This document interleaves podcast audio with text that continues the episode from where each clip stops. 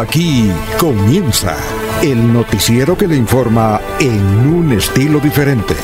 Últimas noticias. Últimas noticias.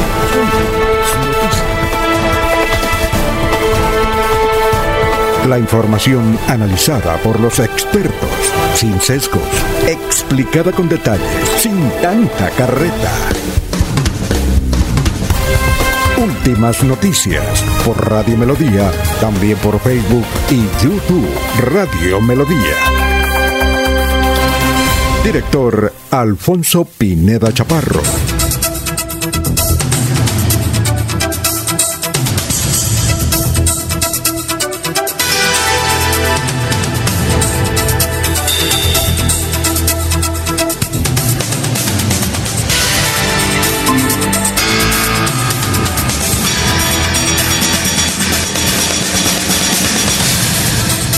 Gracias a Dios estamos con ustedes.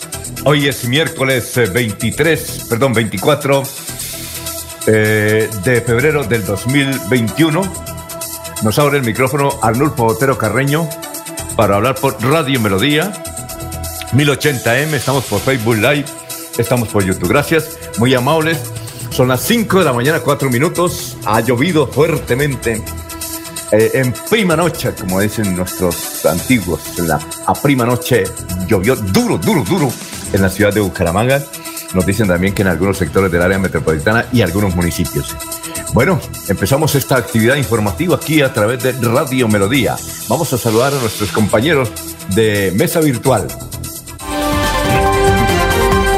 Laurencio Gamba está en Últimas Noticias de Radio Melodía 1080 AM.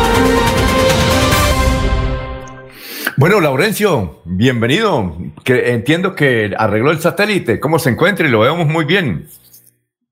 Alfonso, muy buen día. Sí, gracias a varios amigos, entre ellos Arnulfo Otero, que ayer toda la tarde nos la dedicó a estar aquí, pues logrando ese sonido que usted dice está ahora pues en proceso de mejorar.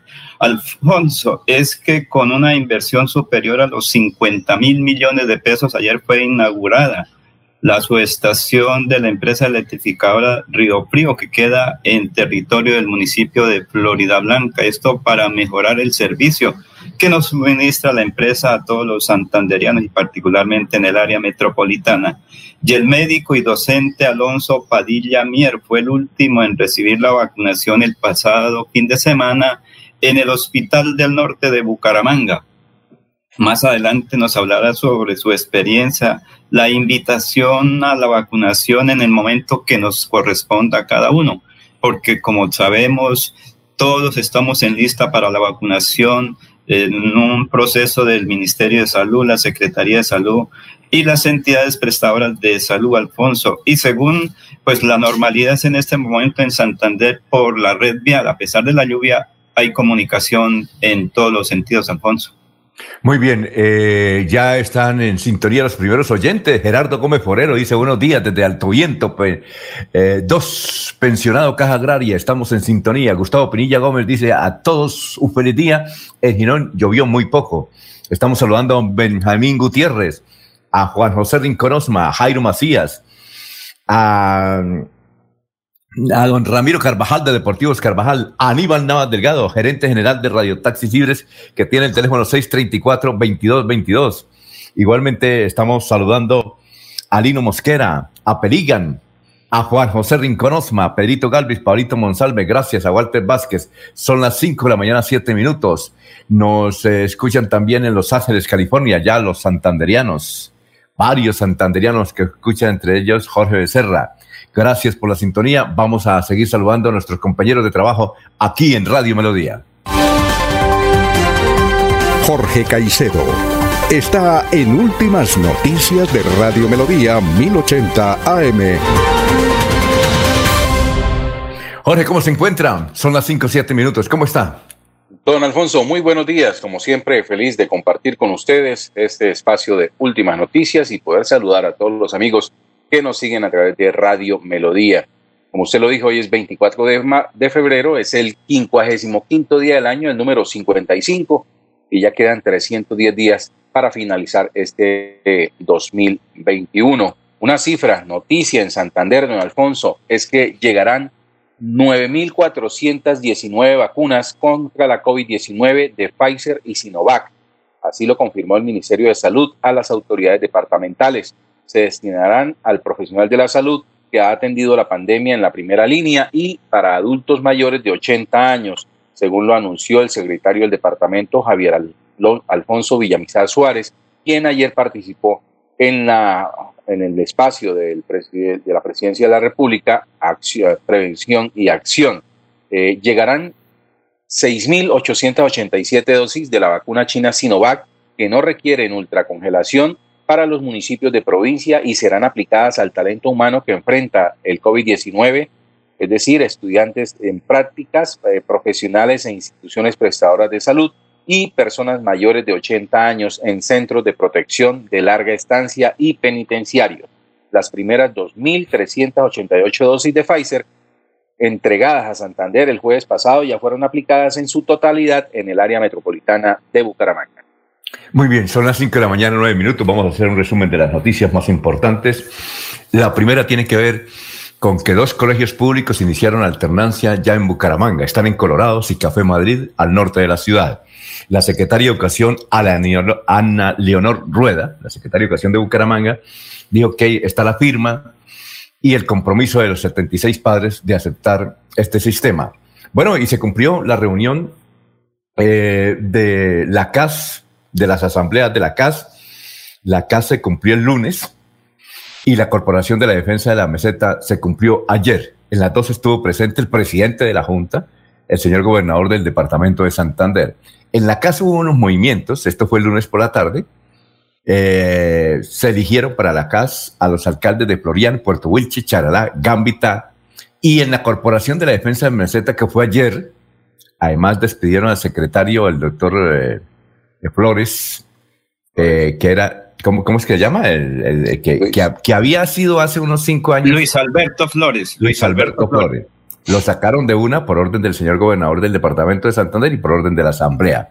Desde luego eso va, habrá debate y se extenderá mm, alguna acción administrativa que irá al Consejo de Estado.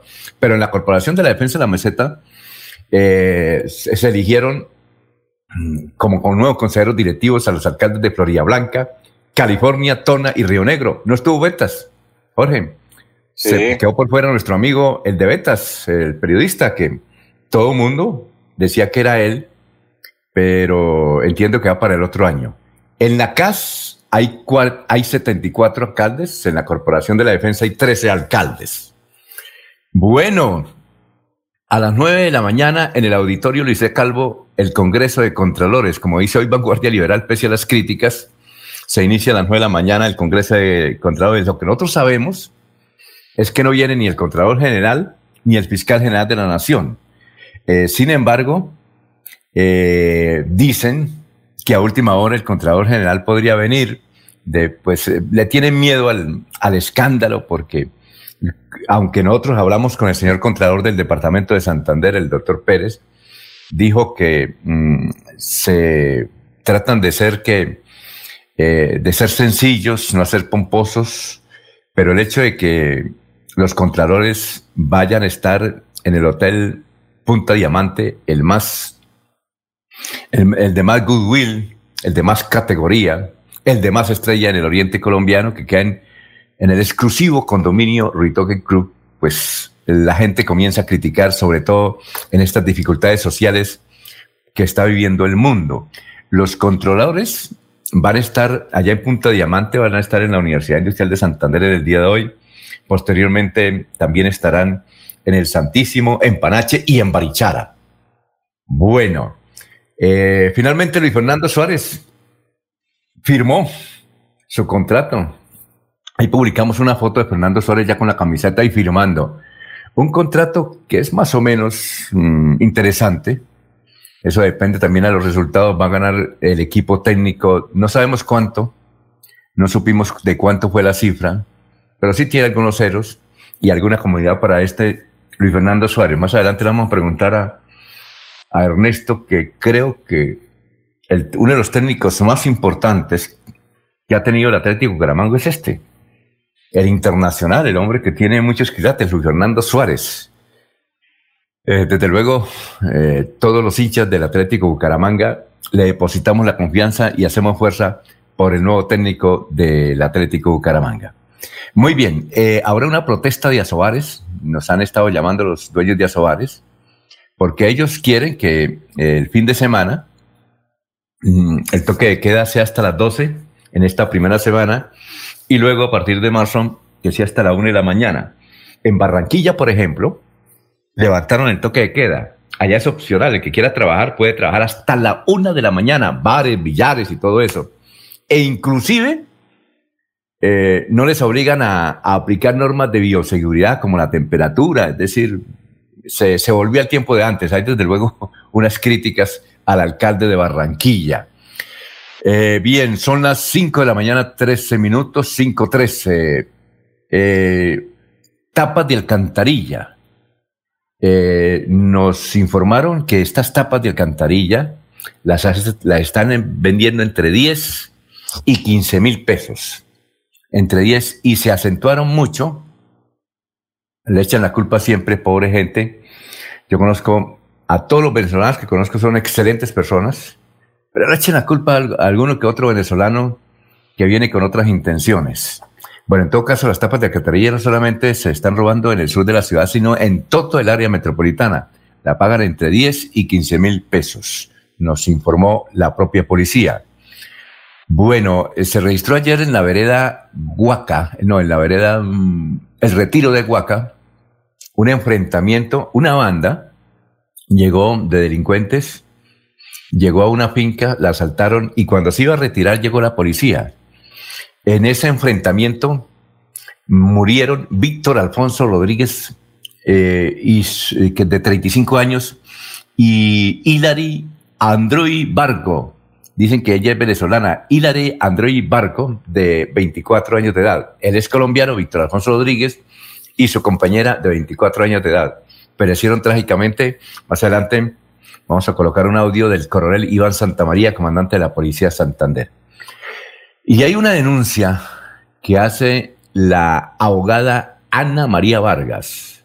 Dice abogada de profesión y acaba de ganar un fallo de tutela porque la personería no le, está no le pagó, a pesar de ella tener 38 semanas de embarazo, como lo menciona, no le están pagando.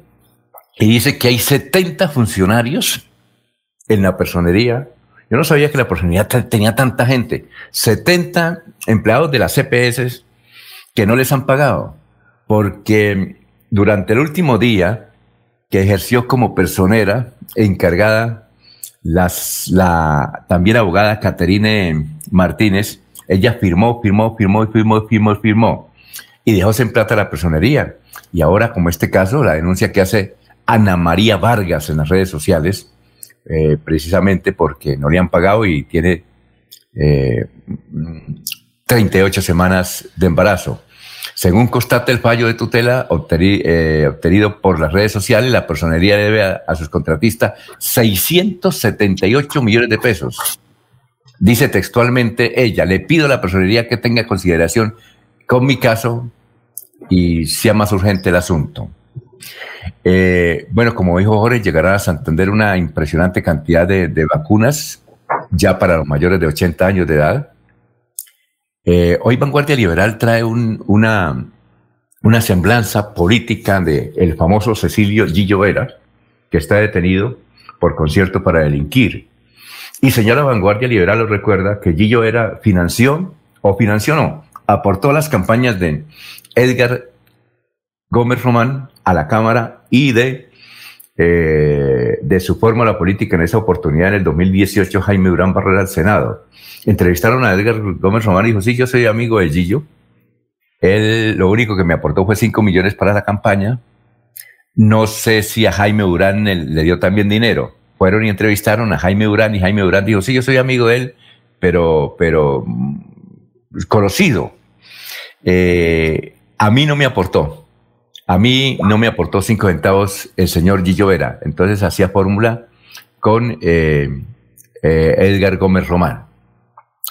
Y hoy en los diarios El Tiempo, El Espectador y Vanguardia traen una, también una semblanza sobre la extraña muerte de la joven promesa de la medicina Paula Andrea Martínez. Paula Andrea Martínez, como lo informamos el lunes pasado, ella subió al piso número 29 de una edificación que están construyendo ahí donde era Gaseosas y Pinto. Ahí hay una urbanización gigantesca que se está construyendo. Está en obra todavía. Y ella eh, apareció que se había lanzado desde en, esa obra en construcción del piso 29. Hay mucho, muchas situaciones raras. Ella estaba haciendo las prácticas en el Hospital Universitario de Santander eh, el domingo, que debía ir a hacer turno al hospital, tomó una aplicación InDriver eh, desde su casa, pero no fue a trabajar, sino que el vehículo InDriver, sino, según la investigación que ha hecho la policía, la dejó frente a San Camilo. Y de ahí no se sabe más. Y después apareció muerta ahí en la Puerta del Sol, en un lugar distante. Entonces, eh, se señala inicialmente como un suicidio, pero dicen sus familiares y amigos, es que mm, Paulita no tenía problemas, era muy activa, eh, muy soñadora. Es más, era la mejor de esa unidad estudiantil en la UNAP para medicina. Iba, se iba a graduar laureada ella. Eh, tenía muchos proyectos, estaba muy contenta. Entonces, eh, nunca se le vio en depresión ni, ni, con problemas, era muy activa. Entonces eh, se sugieren en las crónicas que aparecen hoy en los periódicos que algo hubo. Bueno, en las noticias eh, internacionales, hay la, perdón, en las noticias nacionales, está, en las últimas horas se, se una emboscada a la unidad militar en el municipio de Tibú Norte de Santander fue atacada al parecer con explosivos y disparos por un grupo armado que se encontraba en la llana, zona rural de Tibú. La arremetida, según un boletín de, la segunda división del ejército, dejó un, militar muerto y 11 heridos hasta ahora.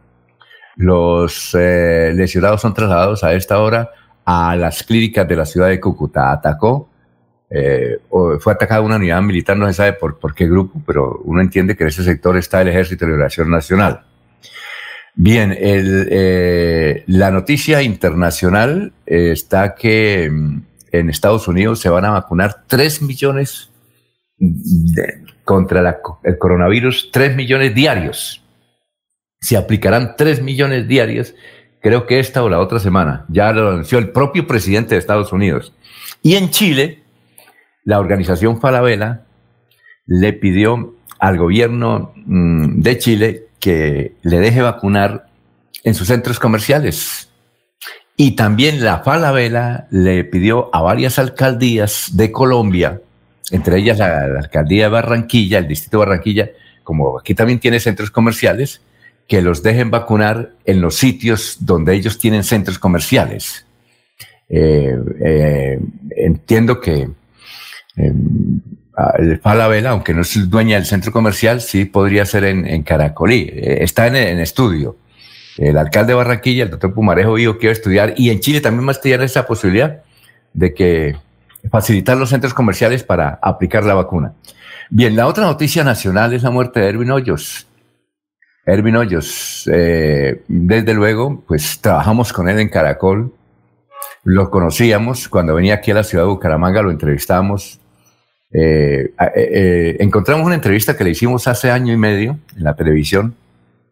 A ver si colocamos los primeros dos minutos y pico de la entrevista para que vean el perfil que tenía Ervin Hoyos. cuando hablábamos, porque yo le decía, bueno, ¿en qué aventura está don Ervin? don Ervin, porque él era muy extrovertido en todos los sentidos. imagínese, estuvo, eh, fue corresponsal de guerra y estuvo activo en las, en las guerras de, de eh, Medio Oriente. En fin, era, era un hombre muy particular. Eh, y entonces vamos a escuchar una, una partecita yo le envié anoche a Nulfo una partecita del, programa que le hicimos hace años, en justamente en agosto del 2019.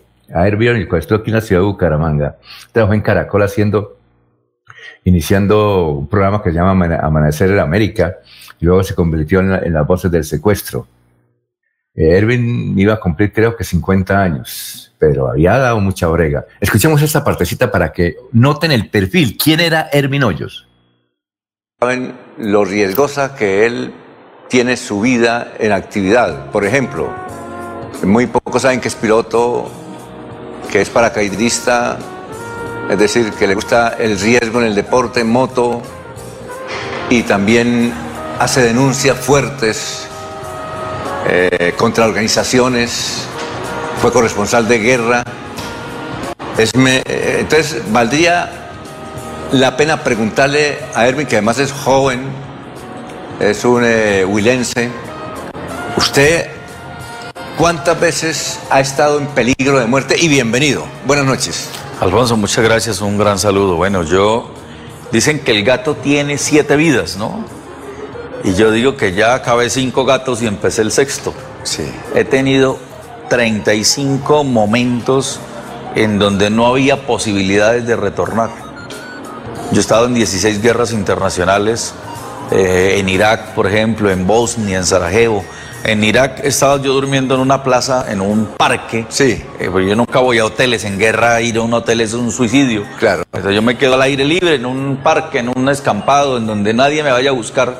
Yo estaba durmiendo en un parque, empecé a ver que la gente corría, salí corriendo y pues para donde va Vicente va la gente. Yo empecé a correr y cuando de pronto sentí que mis pies iban en el aire, así como en las películas, ¿no? Así. Yo dije, caía a un abismo. Pues resulta que explotó una Tomahawk, una, una bomba de 2.000 kilos, cayó en el parque donde yo estaba durmiendo. Quedó un cráter de 80 metros más o menos. Y a mí me favoreció que yo llevaba un morral con todas mis cosas a la espalda y eso evitó que me, que me rompiera eh, internamente la, onda expansiva. Ahí era para haber quedado en átomos volando. O sea, ¿quién retorna de eso? Imposible. En Afganistán me iban a fusilar. En Irak también me iban a fusilar. Porque pensaban que yo era un infiltrado, que yo era un espía, que por ser extranjero, ¿qué hacía allí? La Guardia Republicana empezó en esa época a fusilar a los extranjeros que estaban allá. Y me tuvieron en la fila listo para, para para entrar al, punto donde estaban fusilando y en eso uno de la Guardia Republicana me saló, me sacó, me, eh, eh, me decía, Alid, Alid. Y yo, cuando me, señaló, yo salí inmediatamente y me saca él y estando ya fuera en la calle, él dice, eh, no es usted, no era, se equivocó y me sacó. O sea, fue un ángel que me llegó en ese momento. Bueno, y, y, en ese momento de estar a segundo de la muerte, ¿usted qué siente en ese momento? No, uno ya. ¿Pero qué siente? Entra, en un momento en que el cuerpo como que se. como que produce una anestesia natural. ¿Que tranquiliza? Y tranquiliza. Bueno, eh, ese era un loco. Eh, le recuerdo anécdotas. Por ejemplo, él llegaba acá a Bucaramanga una vez, la última, recuerdo hace como unos dos años me llamó y me dijo, bueno, estoy en, Cali, en tres horas estoy en Bucaramanga, llevo avión propio, yo lo voy manejando, vamos a hacer una vueltica. es que el asunto de Erwin es que él se ponía a hacer mm, acrobacias en el avión, manejaba helicópteros.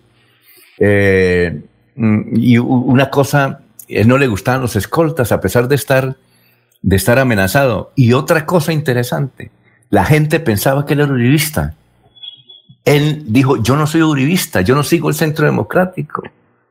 Eh, en una de las oportunidades que estuvo aquí, le entró una llamada de, Álvaro Uribe. Le dijo, no, después lo llamo. Le dije, ¿usted no, no habla con él? Dijo, no, no, en mi vida he hablado tres veces con él. Es que yo no soy uribista, yo no soy del centro democrático. Yo solamente tengo una misión eh, y es eh, enfrentar el terrorismo y enfrentar la FARC. Él era el hombre que más investigaba la FARC.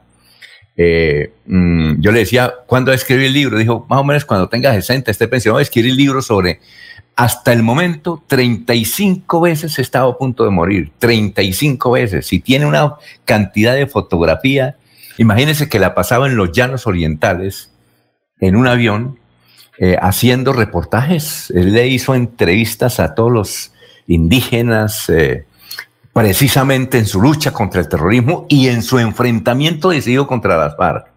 Contra.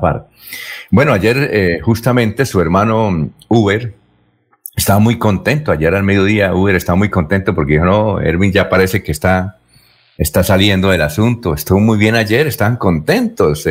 Pensaban que en unos tres días estaría ya en, en una sala de intermedios, estaban, estaban ya prácticamente esperándolo eh, para que la semana entrante ya pudiera llegar a la casa, pero eso justamente ayer me pareció muy curioso que su familia, especialmente Uber, estuviera tan contento y mire, mire lo que sucedió ayer por la tarde. Ervin Hoyos. Muy bien, iba a decir algo, Jorge. No, don Alfonso, un dato con respecto a Armin Hoyo, a quienes tuvimos la oportunidad de conocerlo. En su cuenta de Twitter, la cuenta de Twitter de Ervin Hoyos, el lunes en la mañana, a las 10 de la mañana, había escrito lo siguiente. Gracias a todos por sus oraciones, por su fe, por su solidaridad y su acompañamiento en esta nueva prueba de vida. Aquí sigo guerreando cada respiro, cada toma de aire es una oportunidad que apuntándolo con sus oraciones, la fe en Dios y los médicos, sigan orando, por favor había escrito Ervin a las 10 de la mañana del lunes anterior, dando muestras de que se sentía mucho mejor, que estaba aún en la, lucha contra la COVID, pero que se sentía con ánimos para continuar en ella. Desafortunadamente, ayer martes en la tarde, pues se produce su deceso. Él, él le gustaba el riesgo, tenía una, tenía una moto y le gustaba decir, yo a veces eh, me levanto a las 5 de la mañana, cojo la moto y me voy a hacer velocidad por las carreteras, guardando las normas de tránsito. Él era, le gustaba mucho el riesgo, pero supremamente riesgo. Eh, Laurencio. Alfonso, precisamente creo que el último viaje que hizo aquí a Santander, que fue un evento que concluyó en la Plaza Cívica Luis Carlos Galán, pues él viajó de Bogotá, pasó por Barbosa, Socorro y San Gil y ese día, recuerda usted que me invitó a que fuera a hacerle la entrevista a Erwin Hoyos ahí en la Plaza Cívica. Y dijo, sí, hace poco llegué de Bogotá, venía en mi moto propia, aquí estoy. Creo que era algo para firmar el eh, una firma, no recuerdo qué evento él vino a acompañar, porque él, él le gustaba también eso.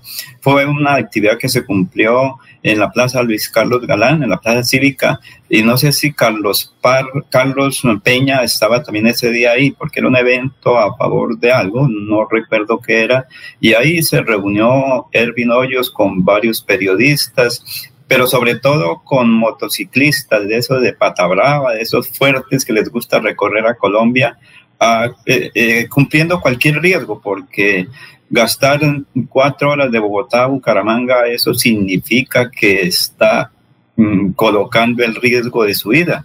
Es decir, gastar una hora de Bogotá a Barbosa, de Bogotá a Socorro otra hora, eso es un riesgo enorme, Alfonso. Sin embargo, como usted lo ha dicho, él le gustaba eso.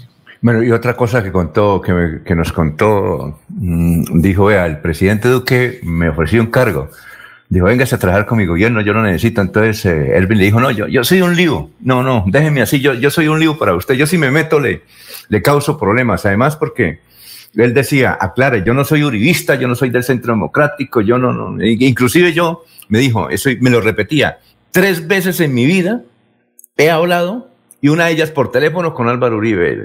No más. Tres veces en, mi vida. Yo, yo, yo no quiero nada de político ni nada de eso. Yo, yo quiero enfrentar mi causa contra los señores de la par. Lo voy a descubrir cómo violan, cómo asesinan, cómo. Eso es lo que quiero. Y estoy recopilando un libro con pruebas, con pruebas. Él, él hacía mucho énfasis en ese sentido. Bueno, son las 5 de la mañana, 32 minutos. Mm, eh, vamos a hacer una pausita porque vamos a saludar a nuestros compañeros que están dando mensajes, sobre todo para para Erwin Hoyos y la familia de él. Él era de, del Tolima. No, no, no. Él era de, él era del Huila. Trabajó mucho en el Tolima, pero él era del Huila. Bien, son las 5 de la mañana, 32 minutos, y también tenemos al historiador. En unos instantes eh, vamos con él. Eh, son las eh, 5 de la mañana, 32 minutos. Eh, también Juana nos escribe aquí desde Estados Unidos. Gracias, Juana. Tu casa ahora es el lugar ideal y tu Cofuturo te ofrece la oportunidad de renovar tus electrodomésticos y víveres fundamentales para toda la familia. Melodía es la radio que lo tiene todo. Noticias. Deportes. Música. Variedades.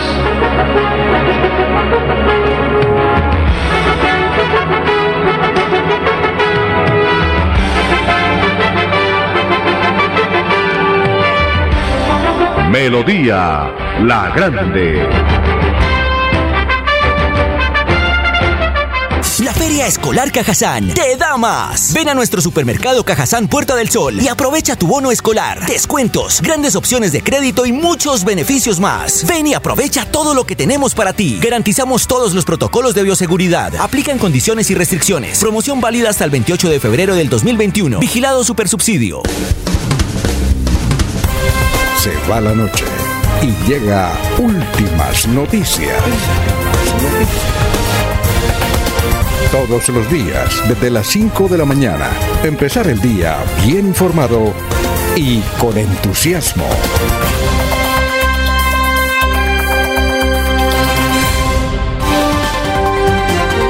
Alfonso Pineda Chaparro está en Últimas Noticias de Radio Melodía 1080 AM. Ya son las 5.34 minutos, Jorge, vamos con información. Estamos en Radio Melodía y entiendo que Laurencio tiene un médico que da un testimonio interesante del Hospital del Norte, pero inicialmente vamos con usted, Jorge, son las 5.34. Don Alfonso, el Ministerio de Salud confirmó que el martes anterior en Santander se llegó a la firma a la cifra de 90.089 casos positivos del coronavirus. Según lo informó el reporte, disminuyeron los contagios en comparación con el lunes anterior y hay 200 nuevas personas con el contagio. Se conoce que en las últimas horas han fallecido ocho personas, eh, tres mujeres y cinco hombres en Bucaramanga, Florida Blanca, Socorro y Barranca Bermeja. La gobernación informó que el total de casos en el departamento son de 2.396 casos activos, 84.245 recuperados y 3.248 fallecidos. Son las 5.35. Eh, Juana nos escribe de Estados Unidos. Dice aquí, sí, aquí es fácil eh, para la vacuna, sobre todo en Miami. Ya mis padres y mi abuelo fueron vacunados. Uno llama y van a la casa. Ah, qué bueno. Eh, bien, a propósito de vacunas, usted, Laurencio, tiene invitado a un médico que tiene un testimonio del Hospital del Norte, un médico que fue vacunado. Sí, señor. Es el médico y docente universitario oriundo de Barranca Bermeja, Alonso Padilla Mier.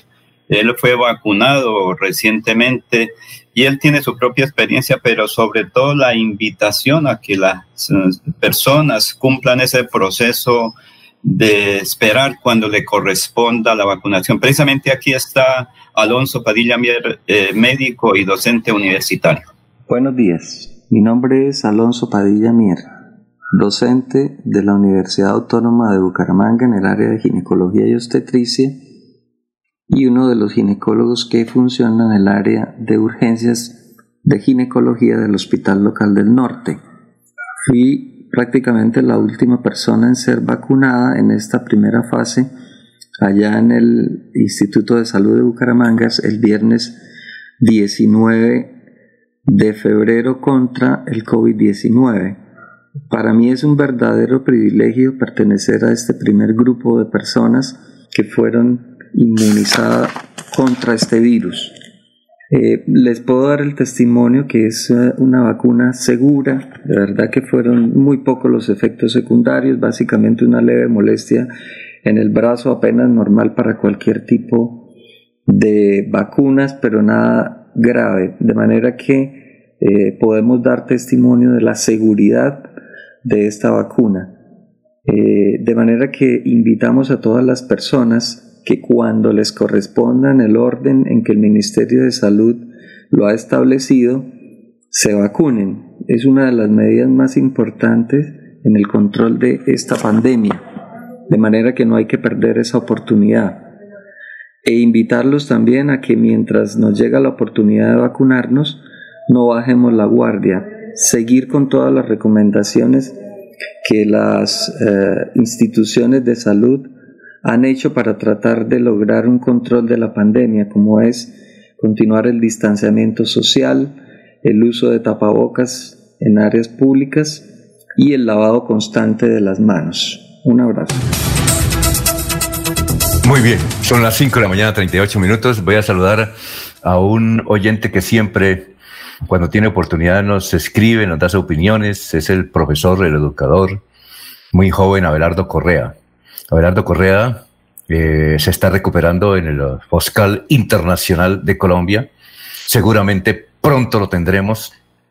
Gracias a Dios, eh, lleno de vitalidad, dedicado a su docencia, porque es un brillante educador, eh, muy consciente de la realidad de, los alumnos, de los padres de familia.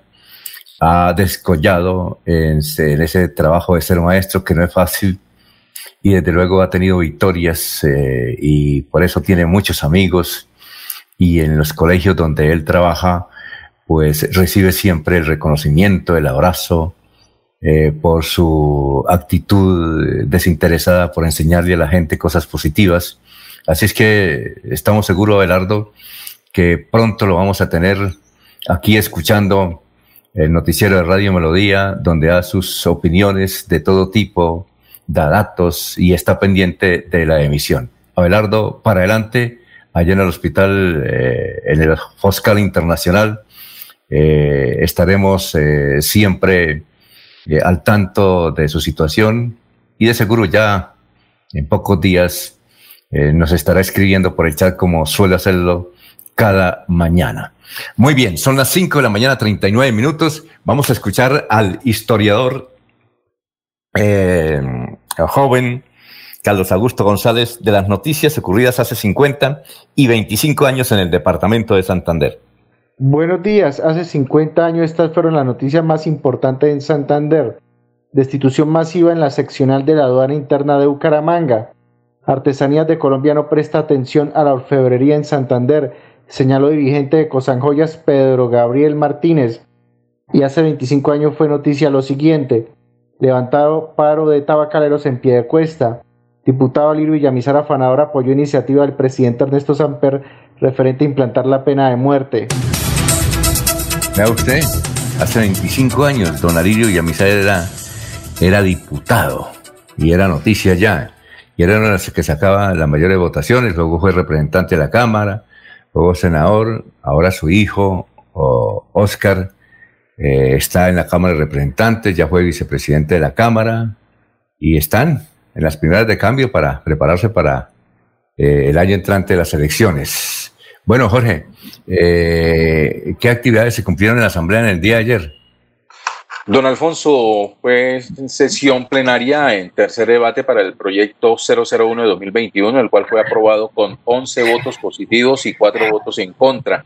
¿De qué trata este, esta nueva ordenanza? Trata de una edición presupuestal para el Instituto Financiero de Desarrollo de Santander y de SAN por 40 mil, por un poco más de 40 mil millones de pesos, que son resultado del recaudo de los peajes de Río Negro y Lebrija, don Alfonso. Estos recursos estarán destinados para el corredor vial que va desde el sitio La Virgen hasta el Café Madrid. Es decir, eh, se, prevé la culminación de este carril en doble calzada que eh, representa un alivio para todos los residentes de la zona norte de Bucaramanga.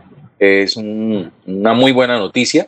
Eh, esta, este, esta ordenanza que entra, pues, pasa a sanción del señor gobernador y que, pues como lo dijimos, eh, son recursos que se invertirán eh, eh, con destinación específica en, la construcción de este corredor vial que va de la Virgen hasta el Café Madrid.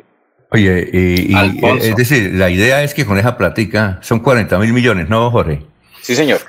Con esa platica podamos tener, ojo, una autopista entre Bucaramanga y Los Colorados, que sería extraordinario. ¿No es cierto? Conecta doble calzada eh, del sitio de la Virgen, donde termina la, la, carrera 15, comienza el descenso de la carrera, hasta eh, a conectar con la doble calzada que viene desde los Colorados. Sí, señores, sería una muy buena oportunidad de desarrollo de infraestructura en esta zona de la ciudad. Pues esa platica era la que hacía falta. Yo creo que ya con eso, el año entrante, vamos a tener esa supervía en el norte. ¿Qué iba a decir, don Laurencio?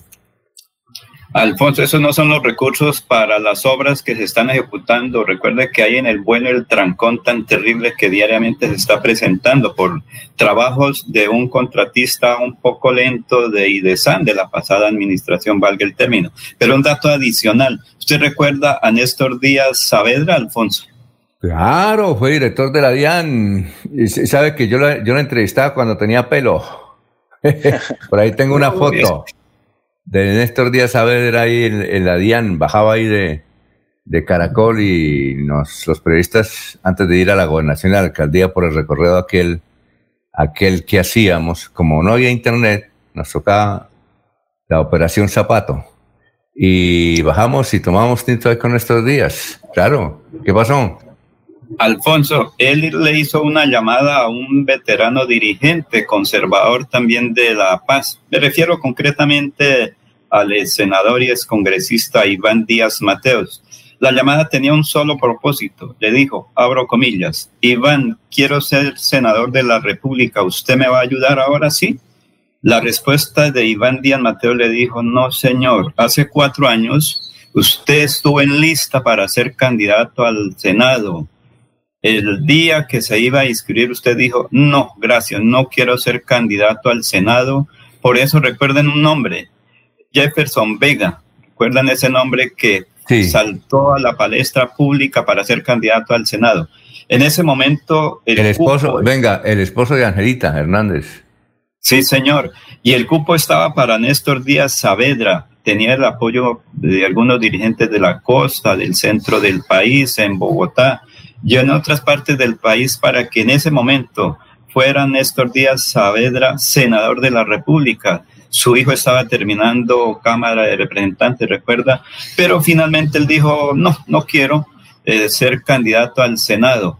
Y ahora pues él quiere, ya después de cumplir, creo que hace poco tiempo, 70 años, ahora sí quiere ser candidato al Senado en el Partido Conservador.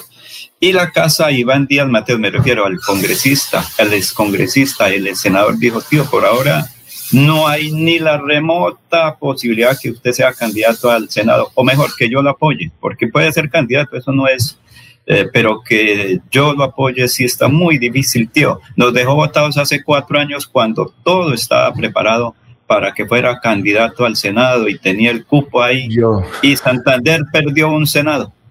Yo, yo, yo quiero, es decir, voy a decir algo, yo mm, más o menos entiendo por qué Néstor Díaz Saavedra le dijo mm, al final que no a su sobrino. Él es sobrino, Iván es sobrino, ¿cierto?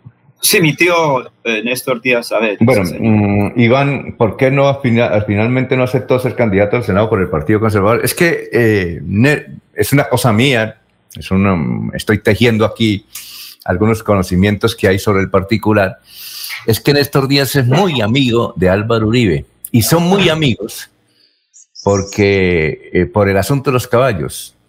El, ellos, eh, Néstor Díaz, que entiendo que tienen con Dinamarca una finca donde suele ir Álvaro Uribe, porque cuando le hablan a Álvaro Uribe, de caballos, él, él, él entra y es, eh, aporta.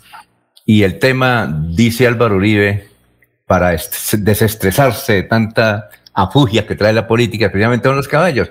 Y Néstor Díaz es muy amigo en ese sentido. Entiendo que Álvaro Uribe le había dicho a Néstor Díaz que mm, se ubicara en la lista del Centro Democrático. Y parece que Néstor Díaz le dijo, le dijo que no, dijo, dijo no, la esencia mía siempre es, es conservadora. Dijo, no, pero y Álvaro Uribe parece que le dijo, no, pero es que aquí en el Centro Democrático hay muchos conservadores. Dijo, no, yo quiero seguir esa esencia. Entiendo, es una cosa mía, me, la pueden rectificar, que por eso Néstor Díaz, y algún día tendremos la oportunidad de preguntarle, que tenía el ofrecimiento de su amigo Álvaro Uribe y prácticamente lo rechazó, y mal, pues haría él aceptar lo de su partido porque él siempre ha sido conservador. Es una cosa que yo me pueden rectificar, dicen es mentira, es una cosa que yo asumo. Pero bueno, vamos a unos mensajes. Pero, Miguel, un, minutico. a ver, rápido, Laurencio. Es que cuando eso tenía el cupo conservador, sino cuando ya fueron listos para la inscripción de él como aspirante al Senado, al Senado dijo no, Entonces, por eso fue que les tocó acudir primero a otra persona y finalmente al esposo de Ángela para que fuera el candidato al Senado. Por eso es la situación, a eso es que se refieren los hechos. Perfecto. Bueno, eh, vamos con los oyentes. Miguel Ángel Morales eh, dice, cordial saludo, apreciados amigos desde Málaga. Un saludo para Laurencio Gamba. ¿Cuándo viene aquí a la provincia de García Rodríguez que le tengo el queso que se le gusta? El popular Melcocho. Un saludo para el popular Melcocho. Gracias por la sintonía en García Rodríguez. Cuéntenos cómo está Málaga porque Málaga estaba tan difícil, tanto así que el alcalde, el doctor Joya, dijo, mm, voy a tener que cerrar el cementerio porque ya no hay cupo para más muertos de coronavirus. Bueno, Melcocho, muchas gracias. Eh, Gustavo Penilla Gómez dice, la plata de los peajes se invierten en Bucaramanga mientras Río Negro sigue sin la doble calzada. ¿Qué iba a decir, Jorge? Don Alfonso, información de última hora que llega a través de Rec Más Noticias. Acaba de aterrizar el vuelo con el segundo lote de vacunas, 50.310 que entrega la farmacéutica Pfizer como parte del acuerdo bilateral con el gobierno nacional. Eh, eh, vean el noticiero, muy bueno, red más noticias. Eh, me gusta verlo. A mí me toca ver el noticiero. Así es que, gracias. Me gusta, ver, me gusta ver a las periodistas. Alfonso, por el apoyo. Hay, hay, hay, una bonita que parece al papá. Bueno, vamos a la pausa. 5.49, estamos en Radio Melodía. Para seguir adelante, CopFuturo te ofrece crédito educativo en línea. Ingresa a www.copfuturo.com.co y solicítalo de una manera fácil, rápida y segura con la mejor tasa. Atención telefónica 318-717-3270 y 317-404-6430. CopFuturo, construyendo sueños de progreso. Se va la noche y llega Últimas Noticias. Todos los días, desde las 5 de la mañana, empezar el día bien informado y con entusiasmo.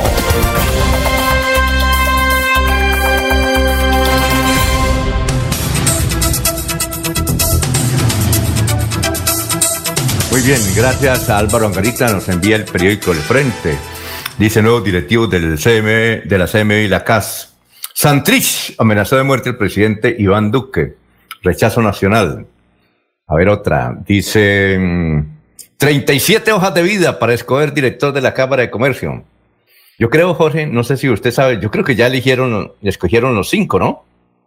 Los cinco. Eh, eh, esta eh, mm, firma Casa Talentos tiene que entregar cinco nombres. Y los cinco nombres eh, serán eh, los que tendrán a disposición de los, la directiva en plena para elegir uno o una. ¿Usted sabe algo al respecto cómo es el proceso, Jorge? No, Alfonso, hay un hermetismo total con, sobre ese tema. comenzaré a hacer mis consultas hoy, ya que se coloca el tema sobre la mesa para ver eh, si, si, se ha avanzado al respecto, pero, pero si, si algo, algo se ha caracterizado la Junta Directiva de la Cámara de Comercio es precisamente el hermetismo con respecto a algunas de las acciones que, que allí se dan, ¿sí? sobre todo en la toma de decisiones. Eh, también trae una fotografía amplia el diario al frente hoy, dice, familias campesinas rechazan los desalojos de, en el Carmen de Chucurí. Eh, 11 parcelas que participan Mm, que repartió el INCORA en 1974. Serán expropiadas por Agencia de Restitución de Tierras. Y somos verdaderas víctimas de la ley de restitución de tierras, el Carmen de Chucurí. Gracias, Alvarito, eh, por eh, el periódico El Frente. Bueno. Don Alfonso, dos datos. Dos datos. a través de su cuenta de Twitter, el gobernador de Santander, Mauricio Aguilar, hacia las seis de la tarde de de ayer miércoles, de ayer martes, publicó lo siguiente. Hoy posesionamos formalmente a la doctora Claudia Peñuela Arce como nueva magistrada del Tribunal Administrativo de Santander. Muchos éxitos en esta etapa de su carrera como jurista. ¿Usted sabe quién es ella? Es la esposa de el popular Luis Alberto Quintero, exalcalde de Girón. Ah, ella, estaba en, eh, ella estaba en Cartagena, en Bolívar, y entonces asume el cargo. Ah, bueno, Buen dato. Y otro dato, don Alfonso. ¿Sabe quién será el maestro de ceremonia durante el Congreso, durante el encuentro de Contralores que comienza hoy en Bucaramanga? Ahora no sé. ¿Quién es? Plinio Ordóñez Villamizar. Ah, qué bueno, un saludo. Ya está aquí en Bucaramanga, entonces un saludo para, para Plinio. Bueno, y ayer eh, fue sepultada, hoy creo, ah no, ayer fue sepultada la mujer más longeva de Santander. Don Martín Parra nos informa, se trata de María Eugenia Vera Díaz. Tenía 108 años, murió en Bucaramanga y la llevaron para el Valle de San José. Doña María Engracia Vera Díaz, María Engracia Vera Díaz, 108 años. Desde cuando tenía 50 años, estaba en la ciudad de Bucaramanga, se enfermó en las últimas horas y murió. No de coronavirus, murió. De muerte natural, como se, como, eh, era que antes, no sé si Jorge, pero yo creo que Laurencio sí, moría alguien de repente. ¿Qué murió don Luis? No, de repente, ¿cierto? Era de repente, y de repente era un infarto, de repente, ¿no? ¿De qué murió tal? De, de repente. ¿Cómo? O de muerte natural, también era el otro vocablo. Muerte natural. Estaba bien ayer y anoche murió. De muerte natural, pues es una forma popular de decir.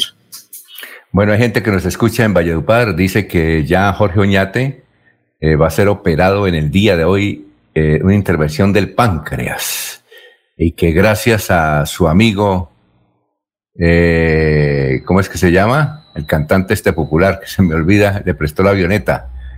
Eh, mm, ¿Jesse Uribe? ¿O no, Silvestre, no, Silvestre Angón. Silvestre Angón le prestó el, le prestó el avión a Jorge Oñate, Silvestre Angón, y desde Valledupar lo trasladaron a Medellín. Y está en la clínica, en el hospital Paulo Tobón Uribe. Paulo Tobón Uribe, una de las unidades hospitalarias más importantes de Colombia Ahí lo van a operar a Jorge Oñate. Su esposa y sus hijas, una de las hijas es médica, están ya en la ciudad de Medellín. Pero están contentos con la actitud que ha tenido don Silvestre Angón con el, con el hombre, Jorge Oñate, que quería mucho la ciudad de Bucaramanga. Son las 5.55. Bueno, vamos con más noticias, Jorge. Muy bien, don Alfonso. Se fugaron de la estación de policía de Vélez dos delincuentes procesados por delitos sexuales contra menores de edad. Son Freddy Ariza Poveda y Manuel Cruz. La información sobre el paradero de estos antisociales puede ser entregada llamando a los celulares 320-304-4212 eh, y al 301-279-5884. Son eh, individuos catalogados como eh, de mucho cuidado. Es la advertencia que hace la Policía Nacional a través de un volante en el cual eh, anuncia la fuga de estas dos personas de la, de, la estación de Vélez, Freddy Ariza Poveda y Manuel Cruz. Muy bien, Gustavo Pinilla Gómez dice, a este ritmo de llegada de las vacunas, el millón seiscientos mil santanderianos estaremos vacunados en el 2025. Gustavo Pinilla Gómez dice, los controladores vienen de paseo, según se desprende del programa, que es muy atractivo, porque van a Panachi, Santísimo y Barichara, y están hospedados en el Hotel Punta Diamante. Don Laurencio, lo escuchamos, 556. Alfonso, declaraciones del general Javier Martín Gámez, comandante de la Policía Metropolitana de Bucaramanga, que hoy serán los encargados de la seguridad de los contralores que vienen a Bucaramanga, Alfonso, pero eso también permite dinamizar la economía porque ellos traen algunos centavitos para comprar por lo menos un par de zapatos, para pagar taxis. De todas maneras, esto es bueno, así se critique mucho, pero se reactiva algo la economía en Bucaramanga y el turismo. Alfonso, pues escuchemos qué dice el general eh, Martín Gámez, comandante de la Policía Metropolitana de Bucaramanga, sobre los operativos, la seguridad y las acciones que cumple la policía en el área metropolitana.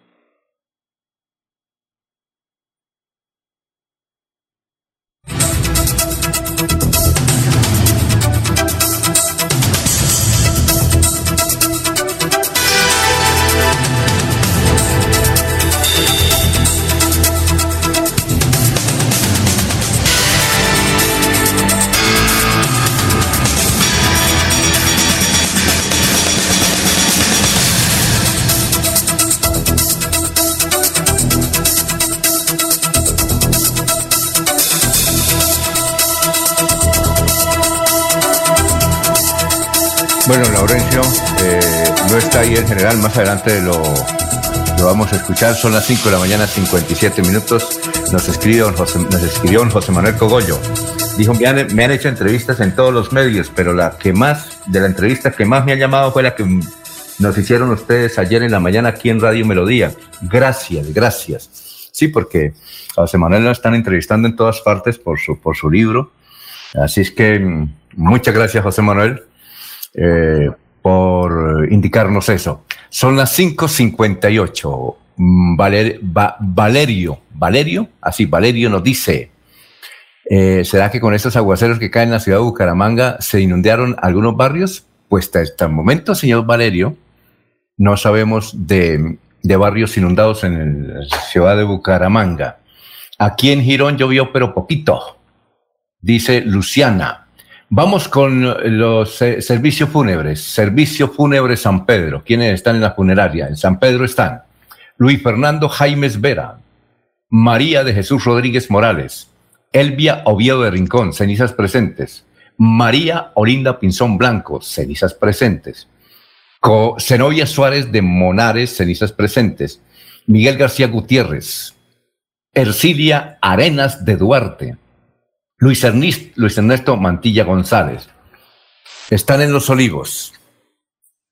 En Los Olivos está Belarmino Espinosa Lozano. Julio Morantes Quintero.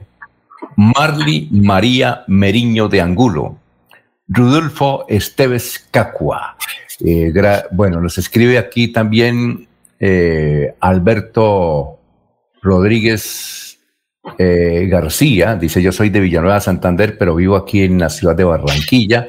Evidentemente la alcaldía nos ha dado permiso de trabajar hasta la una de la mañana, la alcaldía del distrito de Barranquilla. Bueno, muchas gracias, muy amable por, por ese hecho. Sí, es que los asobares está pidiendo y creo que van a hacer una manifestación en el día de hoy eh, seguramente ahí está don Carlos Peña, al frente de esa de ese grupo que él, lidera, un gran sector, don Carlos Peña, nos dice a qué horas es la manifestación, porque eh, a Soares lo que le está pidiendo a las alcaldes del área metropolitana es que permitan trabajar por estos días, en este fin de semana, hasta las 12 de la noche.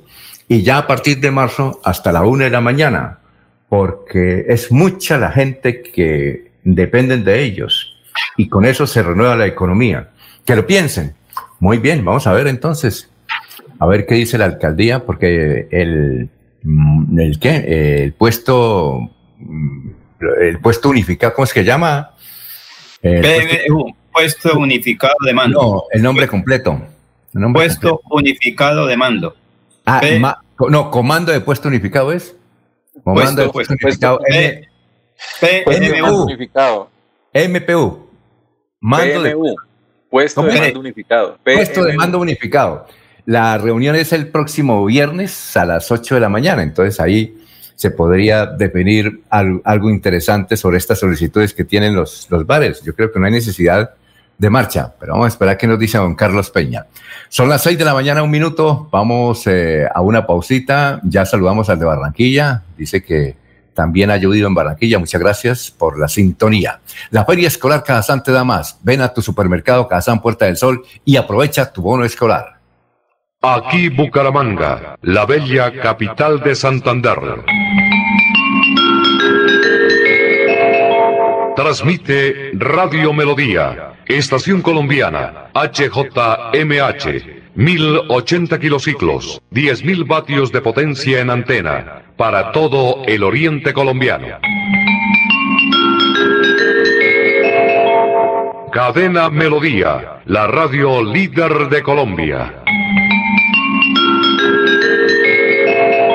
Un especial saludo a los habitantes de Bucaramanga y Santander. Les habla el doctor Javier Aristizábal. He investigado las plantas medicinales colombianas por 20 años. He creado la terapéutica natural al altel para tratar las principales enfermedades de los colombianos. Estoy con ustedes de 10 y 30 a 11 de la mañana por esta emisora. Estoy seguro que lograré cosas interesantes en la salud de todos ustedes. Cuando piensas en amor, pasión. Piensa en mí, Damiana. Pide ahora mismo tu tableta de Damiana para que disfrutes al máximo de una relación sexual con toda la energía, vitalidad y que te permita durar el tiempo que tú quieras. Damiana, pídela a domicilio en Bioalterna 643-6636 o al celular 321-441-6668. Bioalterna, calle 55 3117, Barrio Antiguo Campestre, Bucaramanga. En Radio Melodía, últimas noticias. Las noticias de la hora, las noticias de la hora. ¿Qué tal? Estas son las UCI Noticias y Paz de la Hora con Silvia Cárdenas. El arribo de la nueva cepa de COVID-19 a Colombia podría ocasionar otra ola de contagios, aseguró el Ministerio de Salud. También destacó la reducción de casos y muertos por el virus durante los últimos días. Falleció el periodista Ervin Hoyos, quien luchaba contra el COVID-19. Hoyos es recordado por su programa radial Voces del Secuestro, que estuvo al aire durante el tiempo que la desaparecida guerrilla de las FARC tuvo secuestrados en sus distintos campamentos. Con 12.026 dosis, Bogotá anunció el comienzo de la vacunación de adultos mayores de 80 años de edad en cerca de 500 centros geriátricos. Vuelven las noticias cada hora en esta emisora. Entérese de la actualidad nacional e internacional en UCI Noticias y Paz, el informativo que cubre a Colombia. UCI Noticias y Paz con Florentino Mesa, Silvia Cárdenas y Lorena Gutiérrez. La información al instante. Escúchenos de lunes a viernes cada hora en esta su emisora. En el mundo, funcionarios ante el Congreso admitieron fallas de inteligencia y seguridad ante la toma del Capitolio de Estados Unidos el pasado 6 de enero. Y en los deportes, en la primera fecha de octavos de final de la Champions, Bayern ganó 4 por 1 a Lazio y Chelsea derrotó por la mínima en visita al Atlético de Madrid. Entérese primero en UC Noticias y Paz. Se va la noche y llega últimas noticias. Todos los días, desde las 5 de la mañana, empezar el día bien informado y con entusiasmo.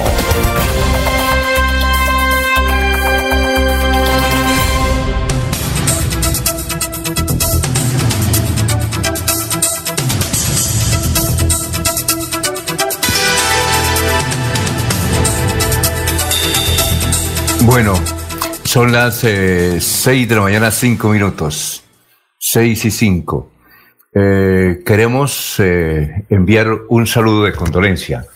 Falleció en la ciudad de Barranca Bermeja la señora Magdalena Prada Gómez, hermana de Sarita, gerente general de Radio Melodía. Nuestras condolencias a ella y a toda su familia. Magdalena o Magolita, como cariñosamente le decían, era una distinguida empresaria en el puerto petrolero.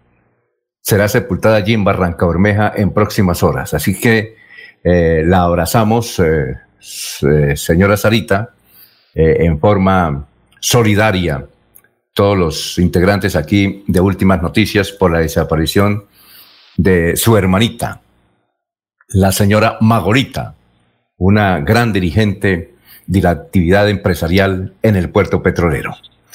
Bien, son las seis de la mañana, seis minutos. Don Laurencio, ya está el general, ya está el general que usted ha presentado, ya está el audio conseguido. Por favor, proceda usted. Alfonso, es que el comando de la Policía Metropolitana, como ya se había anunciado, viene cumpliendo una serie de actividades en beneficio de los ciudadanos. La operación es lo que ellos hacen, lo que llaman de diversos estilos, pero que sea el propio comandante de la Policía Metropolitana, el brigadier general Javier Martín Gámez, comandante de la MEBU. Aquí está el general. La Policía Metropolitana de Bucaramanga nuestra seccional de investigación criminal, en un trabajo, como siempre, articulado con nuestra Fiscalía General de la Nación, desarrollan la operación Himalaya. Eh, esta operación eh, nos permitió adelantar diligencias de imposición de medida cautelar de embargo, secuestro y suspensión del poder adquisitivo con fines de extinción de dominio, la presentación de cinco viviendas para aplicar esta figura de extinción de dominio que eran utilizadas para fines ilícitos en los barrios Regaderos, San Cristóbal en Bucaramanga, Belencito y Palmeras en Florida Blanca. Finalizamos con una residencia en el barrio Arenales de Girón. Esta medida se solicita por intermedio de la Fiscalía General de la Nación después que los investigadores aportaran suficientes elementos materiales probatorios y demostraran con fines ilícitos para los cuales eran destinados estas viviendas. Esta operación Himalaya es la consecuencia eh, el trabajo extendido de operaciones realizadas anteriormente en nuestra seccional de investigación criminal con la Fiscalía, donde se ha golpeado a estructuras delincuenciales dedicadas al microtráfico.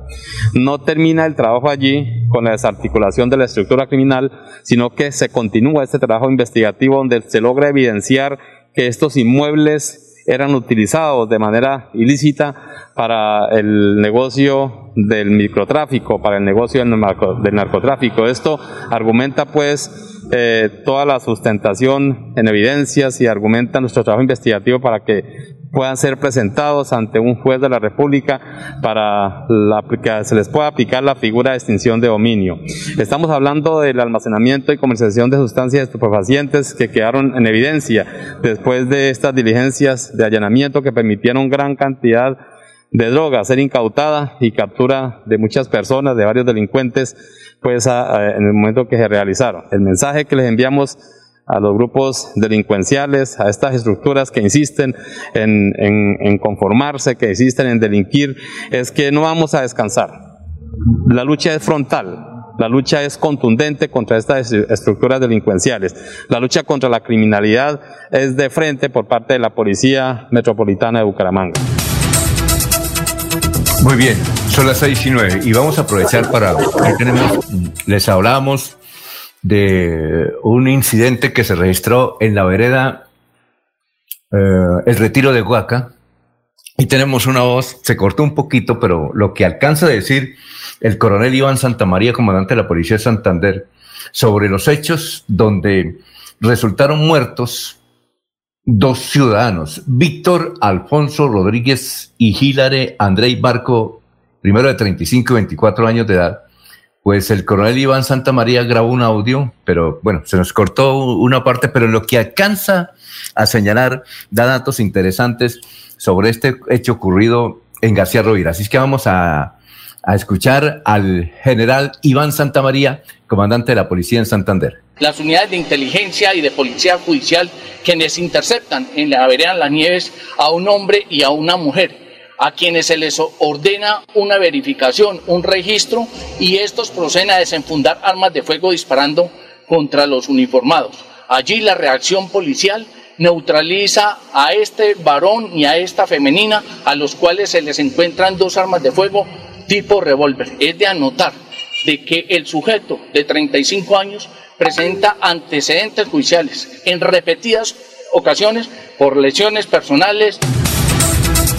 Muy bien, ahí estaba el eh, general Iván Santamaría. Son las 6 y 11 minutos. Oye, Jorge, una noticia que usted registró también ayer y que nos causó curiosidad fue el nombramiento de José Manuel Acevedo, eh, un hombre humangués.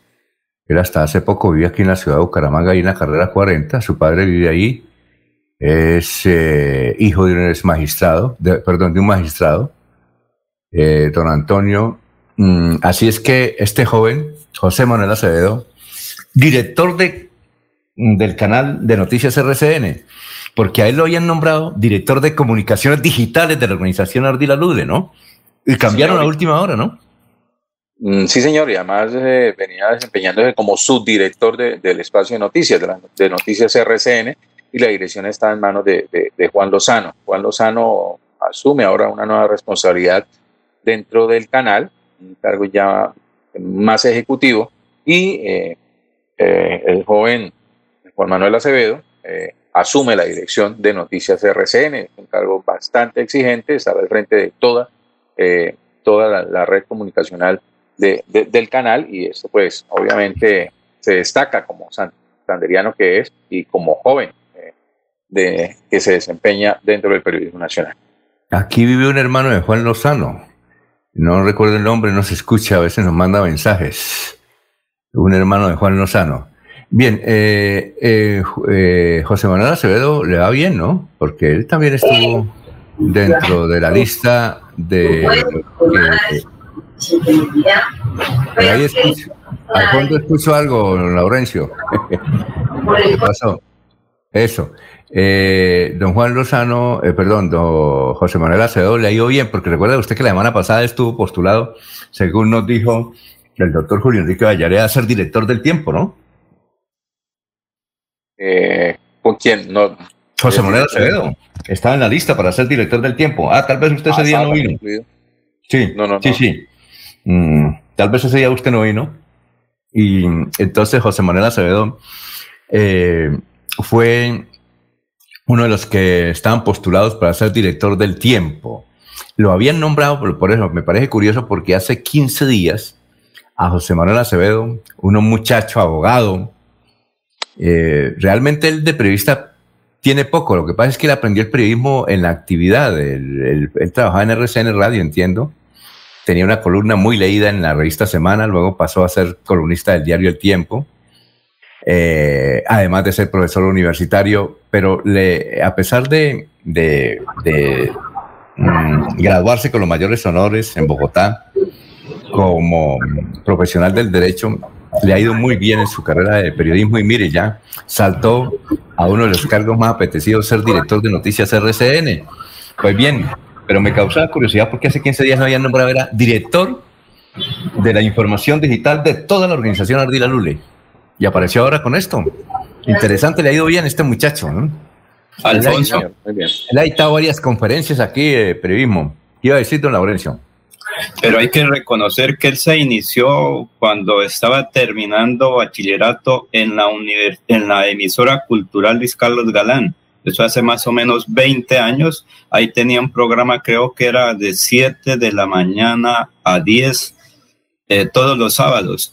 Invitaba a algún niño o talentos para la época. Él, recuerdo que en una ocasión, cuando mi hija apenas tenía como siete u ocho años, la invitó a, eh, una entrevista como patinadora. Eso hace ya casi 20 años. Él tenía esa actividad y hacer periodismo, estar con la gente, la comunidad. Y él fue eh, pues su director de noticias del RCN Radio y paralelamente subió a ser su director de noticias de RCN Televisión.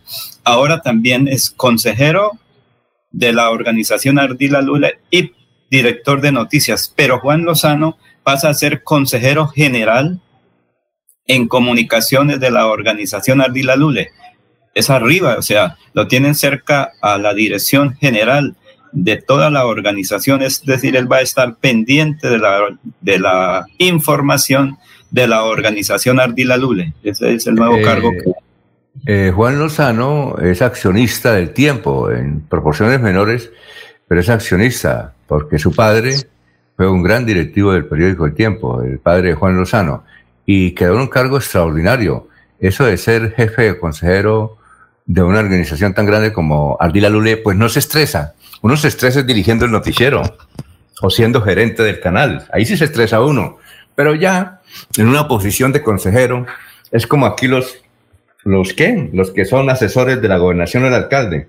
El mejor cargo de una gobernación y una alcaldía es ser asesor, porque ahí uno no se estresa, no tiene que dar resultados y plácidamente trabaja, ¿no? Así es que, don Laurencio, cuando le ofrezcan un cargo en la administración departamental o municipal, usted siempre pida el de ser consejero, de, perdón, de ser asesor, porque gana muy bien, no tiene horario, y no, y no le piden resultados. Resultados que esté allá pendiente. No, esa es la práctica.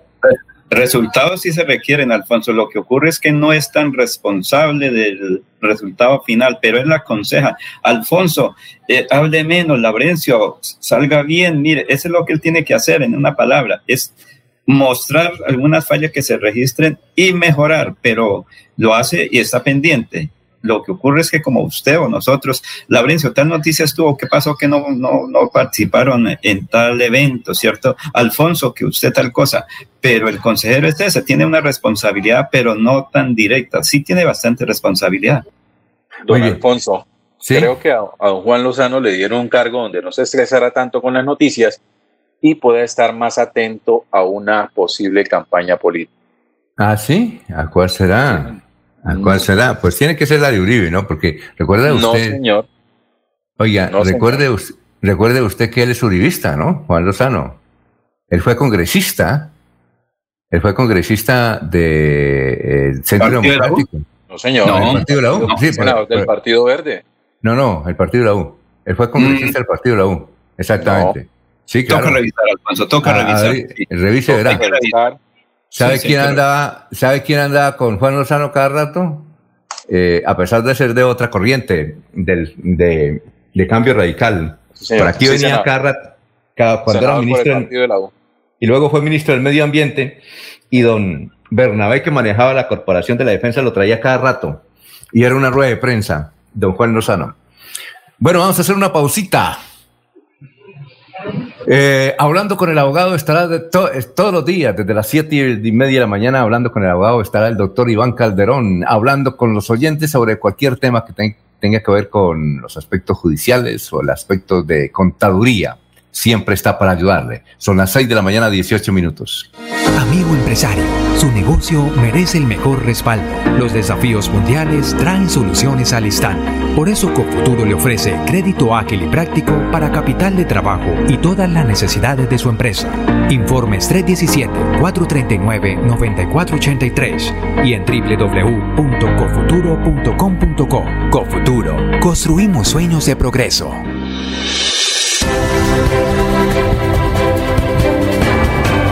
Información y análisis. Es el estilo de Últimas Noticias por Radio Melodía 1080 AM.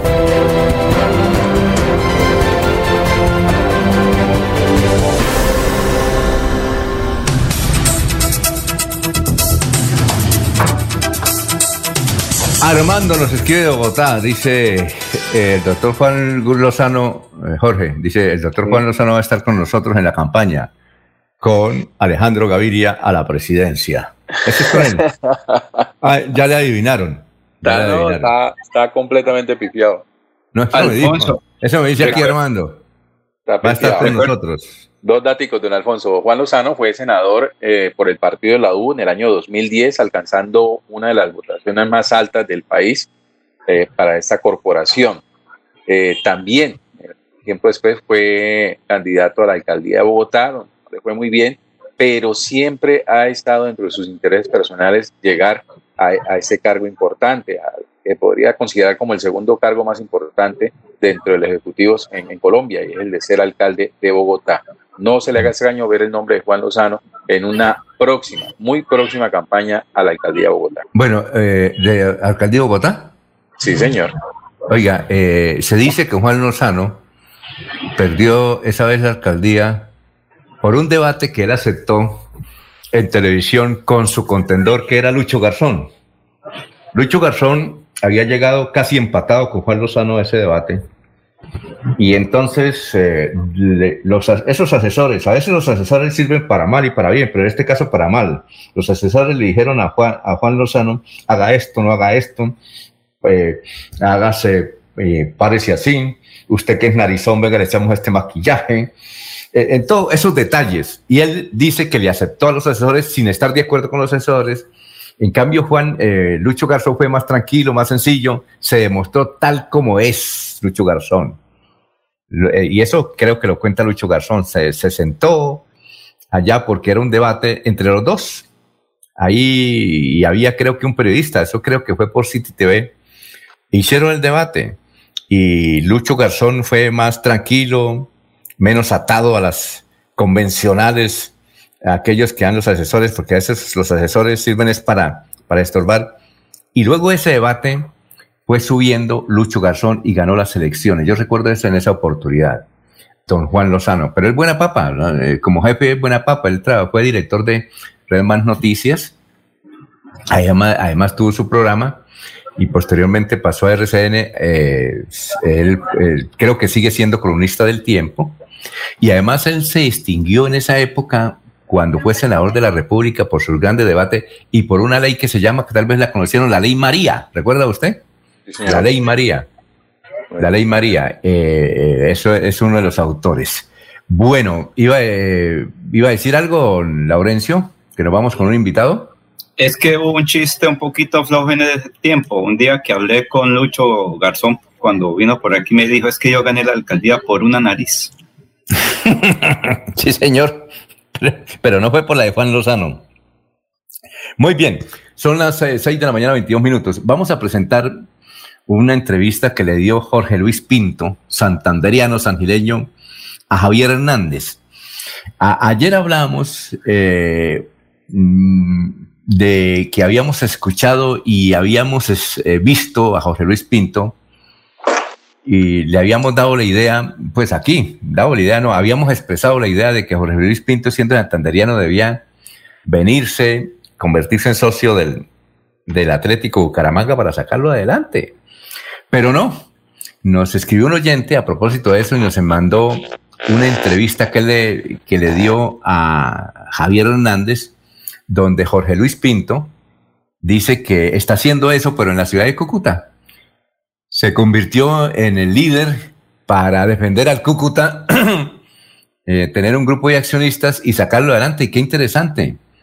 Eh, se va a volver como, eh, como varios dueños de equipos en, en, el mundo que son además entrenadores. Aquí hay uno, Pimentel. Creo que Pimentel, él no es entrenador, pero, pero sí fue entrenador de un equipo que creo que fue Boyacá Chico y él es el dueño, pero obviamente ahora tiene entrenador. Pero Jorge Luis Pinto, que sabe de técnica, podría ser entrenador.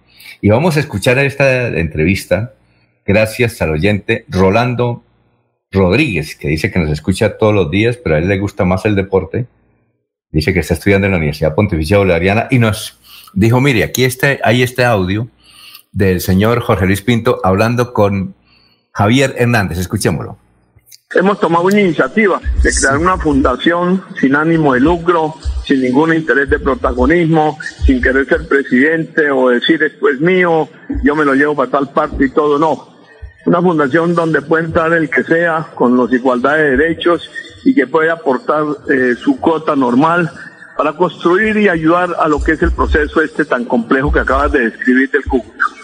Profesor Pinto, eh, ¿cuál es la solución? Dentro de la fundación hay, hay personas como usted que conocen eh, perfectamente el medio, conocen eh, el fútbol colombiano desde su génesis hasta, hasta hoy y, y, todo el tipo de altibajos que se presentan por distintas conductas. Pero ¿cuál es la solución? La solución es sentar al alcalde, es sentar al presidente de la DIMAYOR, es sentar al señor Cadena. ¿Cómo, cómo puede destrabarse este asunto para que Cúcuta vuelva a tener a su glorioso Cúcuta Deportivo? Bueno, por el momento, eh, dejar que el proceso de liquidación que ya fue autorizado por la superintendencia avance, ¿sí? Y tenga el derrotero que sea. Eh, yo he oído al señor liquidador, el doctor Acosta, y me parece muy positivo y con mucha objetividad de llevar este proceso, no para acabar con todo, sino para arreglarlo y de lo que él dice, y en dos años máximo entregar lo que es una organización o una institución como el Cúcuta. Nuestra fundación es paralela, no tiene nada que ver con eso, pero sí quiere aportar y ayudar a solucionar el problema, tanto económico como organizativo en todos los sentidos. Entonces, estamos a la expectativa de lo que el liquidador promueva, desarrolle y lleve a cabo. Nosotros vamos a hacer un ente paralelo, podríamos decirlo, que está dispuesto a apoyar, que su organización, el único objetivo que busca es poder volver a traer el Cúcuta a Cúcuta, eh, que haya fútbol, que la gente pueda ir los domingos a fútbol y crear una organización eh, estable, Javier, que no se diga de un club como este que mañana va a jugar en tal parte, que hoy se lo llevan, o que esto es mío y yo me lo llevo para donde quiera. Ese es el único objetivo de esta fundación. Bueno, interesante lo que dijo José Luis Pinto. Eh, nos han escrito bastante sobre Juan Lozano. Gustavo Pinilla dice ahí en el perfil de Radio Melodía que va a ser candidato a la alcaldía de Bogotá. Dice Juan Lozano va a ser candidato a la alcaldía de Bogotá. Dice también Gustavo, dice, recuerde que Pinto fue campeón con el Cúcuta y trabaja en llave con Hugo Horacio Londero. Hugo Horacio Londero tiene unos restaurantes extraordinarios, más o menos parecidos a la carreta, ya se llaman Londeros pero una carne exquisita, exquisita. Son las 6 de la mañana, 27 minutos. Bueno. Don Alfonso, noticia de última hora, último momento, en el municipio de Cantagallo, en Bolívar, se ha presentado un incendio. Eh, en una estación bomba flotante del municipio al servicio de Ecopetrol. Afortunadamente ya fue controlado y extinguido por los bomberos de la empresa eh, petrolera. Eh, de acuerdo a la información, la conflagración dejó pérdidas materiales y fuera de servicio la estación flotante que servía además como puerto de embarque y desembarque de los eh, empleados de Ecopetrol y la comunidad cantagallera. Eh, Cantagallo es un, un, municipio que pertenece a Bolívar, ¿no?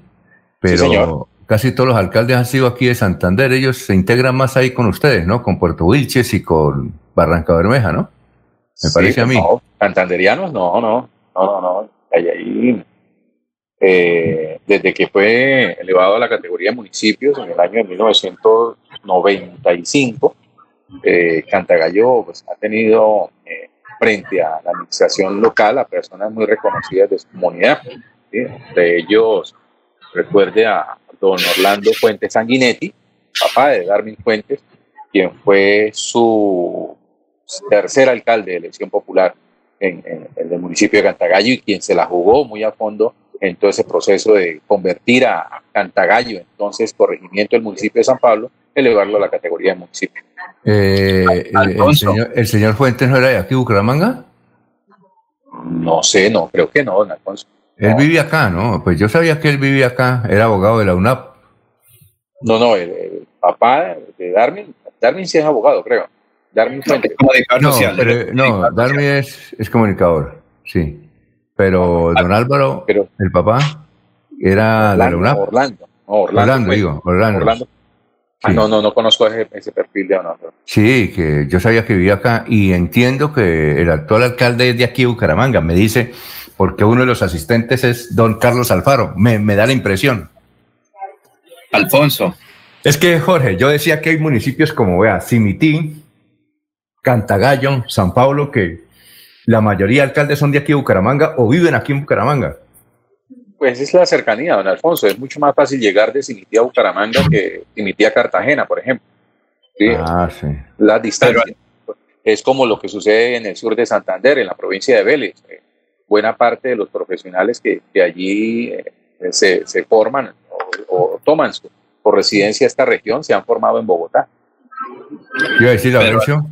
Alfonso, es que la mayoría de gente de aquí de Santander, incluso de la provincia de Vélez, como dice Jorge, fueron a colonizar al sur de Bolívar. Por eso es que allí hay una cantidad de familias oriundas de Bucaramanga, del Socorro, de Vélez, de Sucre, en el aquí en Santander, de Bolívar, de Landazuri, de Cimitarra. Esa gente bajó por el río Magdalena y siguieron al sur del- de Bolívar. Por eso un señor de apellido Marín, que es de Oriundo, su familia de eh, Sucre eh, fue alcalde y la colonización del sur de Bolívar fue a través de santandereanos, bien por el río Magdalena o bien desde Bucaramanga o desde Barranca Bermeja. Eso recuerda un poco la colonización. Hace bastantes años llegaba la gente y tomaba 10, 30, 50 hectáreas, las ah, arreglaban y convirtieron eso en producción. Por eso la relación con Bucaramanga, con Santander, con Barranca, con la provincia de Vélez. Mucha gente sale por Landazo y Cimitarra y toman el río Magdalena para llegar a visitar a sus familiares en el sur de Bolívar, Alfonso. Muy bien. Eh, son las 6 de la mañana, 32 minutos. La Feria Escolar Cajazán te da más. Ven a tu supermercado Cajazán Puerta del Sol y aprovecha tu bono escolar.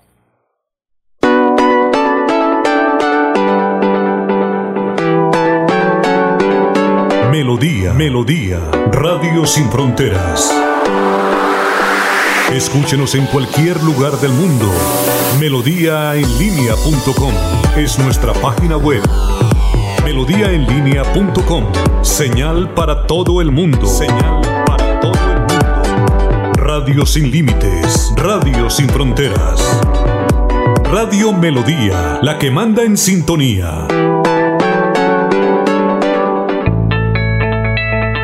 Atención, ¿sufre de la próstata o los ovarios? El doctor Roberto Delgado, urólogo, homeópata y dermatólogo, le tiene la solución para la infección renal, la impotencia sexual, la presión arterial, el estrés, si no puede dormir y tiene dolor de cintura y en las piernas. Son tres medicamentos completamente naturales por el valor de 70 mil pesos para acabar con todas estas enfermedades. Consúltenos en la calle 14 2313, barrio San Francisco en Bucaramanga o llámenos al 634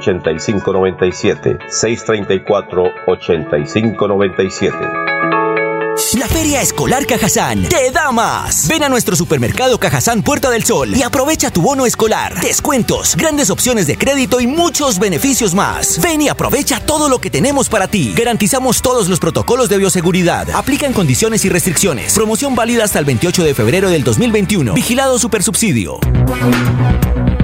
Los invitamos a sintonizar el espacio Hablando con el Abogado de lunes a viernes en el horario de las 7 y 30 de la mañana.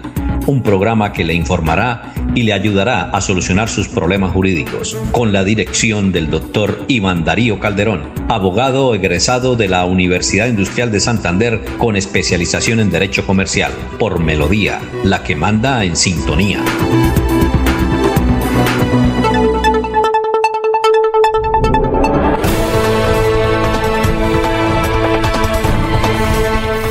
Últimas noticias de Radio Melodía. Últimas noticias por Radio Melodía 1080 AM.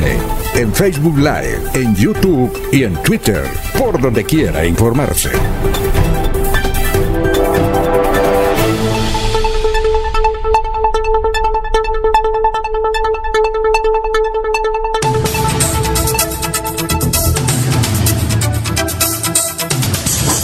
Bien, son las 6 de la mañana, 34 minutos. Nos escribe Nelson Zipagauta.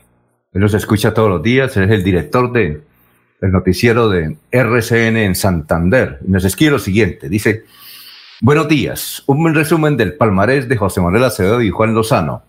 El doctor José Manuel Acevedo es un reconocido periodista, politólogo y abogado de la Universidad de los Andes con maestría en análisis económico del derecho de la Universidad Complutense de Madrid fellow del programa de liderazgo para la competitividad de la Universidad de eh. Ha sido columnista de Vanguardia, Semana y El Tiempo y desde hace 10 eh, años hace parte de la mesa de trabajo de RCN Radio. Desde, 1900, desde el 2017 es subdirector de noticias de RCN y recientemente asumió como director de noticias para los medios digitales de la organización Ardila Lule, responsabilidad que mantendrá. Es miembro del Consejo Directivo del Instituto de Ciencia y Política. Juan Lozano. Fue promovido el doctor Juan Lozano Ramírez al cargo de consejero general de medios de comunicación pertenecientes a la organización Ardila Lule, Canal RCN, RCN Radio y Diario La República. El doctor Lozano venía cumpliendo una destacada labor como director de noticias de RCN Televisión y a partir de la fecha asume su nueva responsabilidad dentro de la estructura de los medios de comunicación de la organización como es de conocimiento público, el doctor Lozano es abogado y periodista, ha desempeñado entre otros cargos los de ministro y senador de la República, decano de la Facultad de Comunicación Social y Periodismo de la Universidad Sergio Arboleda, catedrático de Derecho y Periodismo en la Universidad de los Andes, Javeriana y Rosario. También ha sido presidente de Transparencia Internacional en Colombia y director y columnista de destacados medios de comunicación, por los que reúne los conocimientos, capacidades y experiencia suficientemente reconocidos para desempeñar este cargo nuevo eh, dentro de la organización Ardila Muchas Gracias, don Nelson Zipagauta, que nos escucha todos los días. Gracias por la sintonía. Bueno, vamos con más noticias, don Jorge. Estamos en Radio Melodía. Don Alfonso Ecopetrol instaló tres estaciones de monitoreo ambiental en Puerto Wilches para el piloto de investigación integral de yacimientos no convencionales CALET. Este sistema pretende medir la calidad del aire en la zona donde se desarrollará el proyecto. Una está ubicada en el área urbana de Puerto Wilches, la otra en el corregimiento de kilómetro 8 y la última estación se encuentra en zona rural. La empresa petrolera dijo que serán 25 variables monitoreadas a través de métodos científicos y equipos tecnológicos elevados por entidades internacionales como la Agencia de Protección Ambiental de los Estados Unidos y la Unión Europea. Entre las variables que hacen parte de ese monitoreo se tienen las de material particulado, óxidos de nitrógeno, compuestos volátiles, metanos y olores, entre otros. Dentro del plan trazado para el piloto fracking, están tres estaciones, eh, estas tres estaciones estarán durante tres meses en un laboratorio acreditado por el IDEA. Muy bien, eh, Laurencio, lo escuchamos. Alfonso, con una inversión superior a los 50 mil millones de pesos, ayer fue dada al servicio la subestación de Río Frío en territorio de Florida Blanca.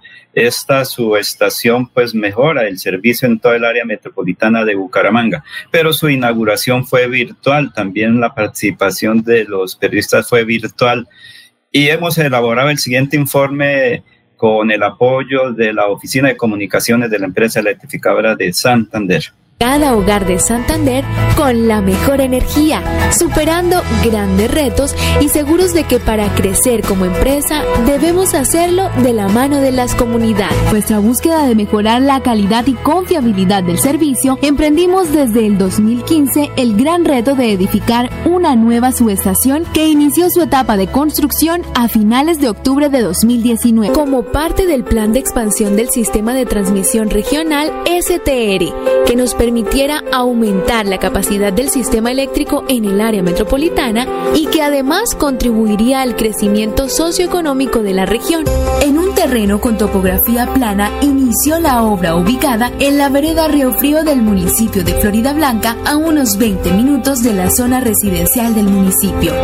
La subestación Río Frío fue construida a nivel de tensión y alcanzó una inversión superior a los 50 mil millones de pesos, que incluyó todas las obras civiles, electromecánicas, diseño de control, medida, protecciones, suministros, montaje e instalación de equipos y estructuras para su puesta en servicio. Este proyecto fue ejecutado por la empresa contratista J.E. Jaimes Ingenieros S.A. y la interventoría estuvo a cargo de un equipo de profesionales de ESA. La obra se desarrolló con estrictos protocolos de bioseguridad y generó 126 empleos locales, 60 de mano de obra calificada y 66 de mano de obra no calificada. Trabajadores que hicieron posible el montaje de dos transformadores a nivel de... Con una capacidad de 40 MVA cada uno, se instaló una caseta de control y las bahías correspondientes de transformador y las llegadas de líneas de 115 kV asociadas a la línea que llega de la subestación Pie de Cuesta y una nueva línea que se construyó hasta la subestación Florida. Estamos buscando mejorar la calidad del servicio para cerca de 100.000 usuarios de todo el sur de área metropolitana de Bucaramanga y prepararnos para el crecimiento que va a tener a futuro todo el valle del río Frío eh, y las zonas aledañas a Cañaveral, a Ruito, que son zonas que van a ser eh, atendidas desde esta nueva subestación. Gracias a esta obra, el área metropolitana de Bucaramanga ahora cuenta con un sistema de transmisión más confiable, con menos restricciones, con mayor potencia y de mejor calidad, lo que representa un apoyo al crecimiento socioeconómico y desarrollo de la región. Así es como desde esa seguimos trabajando para contribuir a la armonía de la vida para un mundo mejor en un área de 6.000 metros cuadrados aproximadamente, logramos desarrollar pues el proyecto de la subestación Río Frío. Este proyecto pues consta de todas las variables civiles que se puedan conocer desde el punto de vista de la adecuación de terrenos, eh, la construcción de cimentaciones, la adecuación de vías, construcción de una portería, de una caseta de control, cárcamos, drenajes y todo lo necesario para mantener y conservar la subestación en buen estado durante todo el tiempo que se requiera. Muy bien, oiga, Laurencio, ¿cuándo le dice al señor gerente que nos, que nos asista, que esté aquí un día hablando sobre los programas, inquietudes que tienen los usuarios del electricador de Santander? Un, un saludo para el doctor Mauricio Montoya y sería bueno, usted que es amigo de él, tenerlo aquí en la emisión, ¿no le parece? Sí, señor, estamos en eso. Lo que ocurre es que como estaba pendiente de la inauguración de esta obra, otros trabajos que se vienen realizando a lo largo y ancho del territorio santandereano y sí, están para confirmar cuándo tiene ese tiempito. Obviamente nos ha dicho que sí, que él está muy interesado en hablar directamente por el Radio Melodía, pero Alfonso, ayer también fueron invitados a esta inauguración funcionarios de la alcaldía de Florida Blanca, el mismo alcalde, eh, secretario de planeación y funcionarios de la administración de Florida Blanca, todo con el eh, propósito de agradecer el apoyo que también recibieron de la alcaldía por cuanto la administración de Florida Blanca colaboró bastante para la ejecución de este importante proyecto de mejoramiento del suministro de energía en el área metropolitana de Bucaramanga. Muy bien, vamos con más noticias, Jorge. Estamos en Radio Melodía eh, y saludamos a Johan Díaz en el barrio San Francisco. Sigamos. Noticias. Don Alfonso, la Arquidiócesis de Bucaramanga anunció que se alista para la Semana Santa, que este año vuelve con cierta normalidad, luego de que el año anterior todas las Eucaristías fueron virtuales. El arzobispo Ismael Rueda Sierra dijo que si la situación se mantiene en la ciudad y su área metropolitana con bajos contagios y ocupación de camas UCI, los más de 50 templos tendrán vía libre para ofrecer las Eucaristías a puertas abiertas. Para esto se mantendrán los protocolos de bioseguridad establecidos por el Gobierno Nacional desde el año pasado, por lo que será necesario el aforo máximo del 30% en las iglesias, la toma de temperatura, la desinfección y el registro a la entrada de los templos.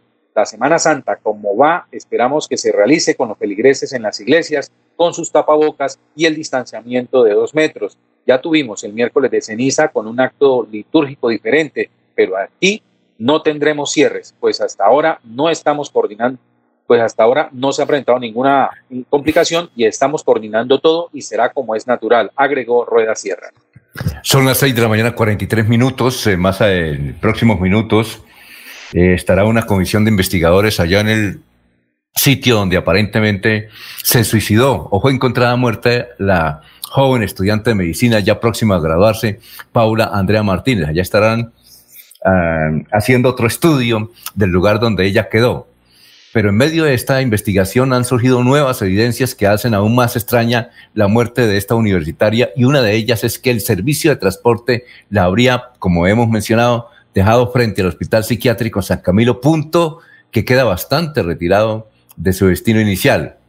Eh, mm, uno de los investigadores mm, ha preguntado, ¿Por qué si Paula fue dejada en San Camilo apareció sin vida horas después cerca de la Puerta del Sol? Las autoridades encontraron varios documentos y un celular en la escena de los hechos. Es un iPhone. Y esperan eh, que en el teléfono pueda haber información que lleve a esclarecer esta muerte. Ha sido difícil, dicen que los iPhone es muy difícil sacarle la información. Entonces ha sido difícil desbaratar con sumo cuidado o desencajar con sumo cuidado este iPhone para encontrar todos los contactos y las llamadas que hizo eh, María Paula. También están buscando al conductor otra vez de la plataforma para que explique el recorrido y el punto exacto, creo que es un conductor de InDriver, y el punto exacto donde dejó a la pasajera. Y el medio eh, eh, y se ha reportado que de la empresa de transporte se pusieron a disposición, como evidentemente ya lo hemos mencionado, para entregar toda la información. Eh, a ver, ¿qué es lo que dice? Otra fuente ha dicho que ella tomó un carro en San Camilo, pero no hay registro allí. Dice, estamos ubicando el conductor de la aplicación, que ya hemos hablado con él, que la transportó con el fin de establecer a dónde la llevó. En todo caso, hay un misterio sobre la forma como murió esta joven. Además, era una gran dirigente estudiantil. Eh, Paula Andrea Martínez Rojas. La Universidad Autónoma, por su parte, dijo lo siguiente, lo único que ha dicho la Universidad Autónoma, con profundo pesar, lamentamos comunicar el sensible fallecimiento de nuestra estudiante de medicina Paula Andrea Martínez Rojas. A sus familiares, amigos y compañeros hacemos llegar nuestras más sentidas condolencias en tan difícil momento y esperamos que la investigación arroje resultados que la gente quiere conocer. Son las 6 de la mañana, 46 minutos. Vamos a una pausa. Estamos en Radio Melodía. Tu casa ahora es el lugar ideal y Cofuturo te ofrece la oportunidad de renovar los electrodomésticos y víveres fundamentales para toda la familia. Televisores, neveras, lavadoras y muchísimas alternativas para dotar tu hogar están en la calle 48, número 3333. También encontrarás motocicletas, bicicletas, computadores y celulares. Atención inmediata 322-307-0371. Cofuturo, construimos sueños de progreso. La radio es vida. La radio es optimismo y esperanza. La radio fue primero. La radio fue ayer, es hoy y será mañana. La radio, tu compañía de siempre. Somos la radio, somos la radio. Y hoy como siempre, entramos en tu casa porque somos parte de tu familia en esta lucha por la vida. Con Radio Melodía y últimas noticias, quédate en casa.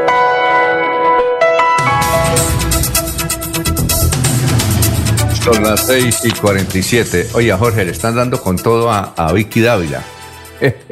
¿Y ahora qué hizo? Mire, mire lo que. Es que ella se mete en líos, ¿no? Se mete en muchos líos. Escribió en el Twitter, ¿vale qué hago? Eh, a raíz de la muerte de Erwin Hoyos, que era, era muy amiga de, él, eh, amiga de ella. Dice, bendito sea Dios, falleció Erwin Hoyos. Eh, gracias por tu lucha. Bueno, pero eh, es la palabra, bendito sea Dios, es como, como si dijera, ay, bendito sea Dios, ya murió Erwin Hoyos. Tal vez ella no supo redactarlo y le están dando con todo el Dávila. Imagínese.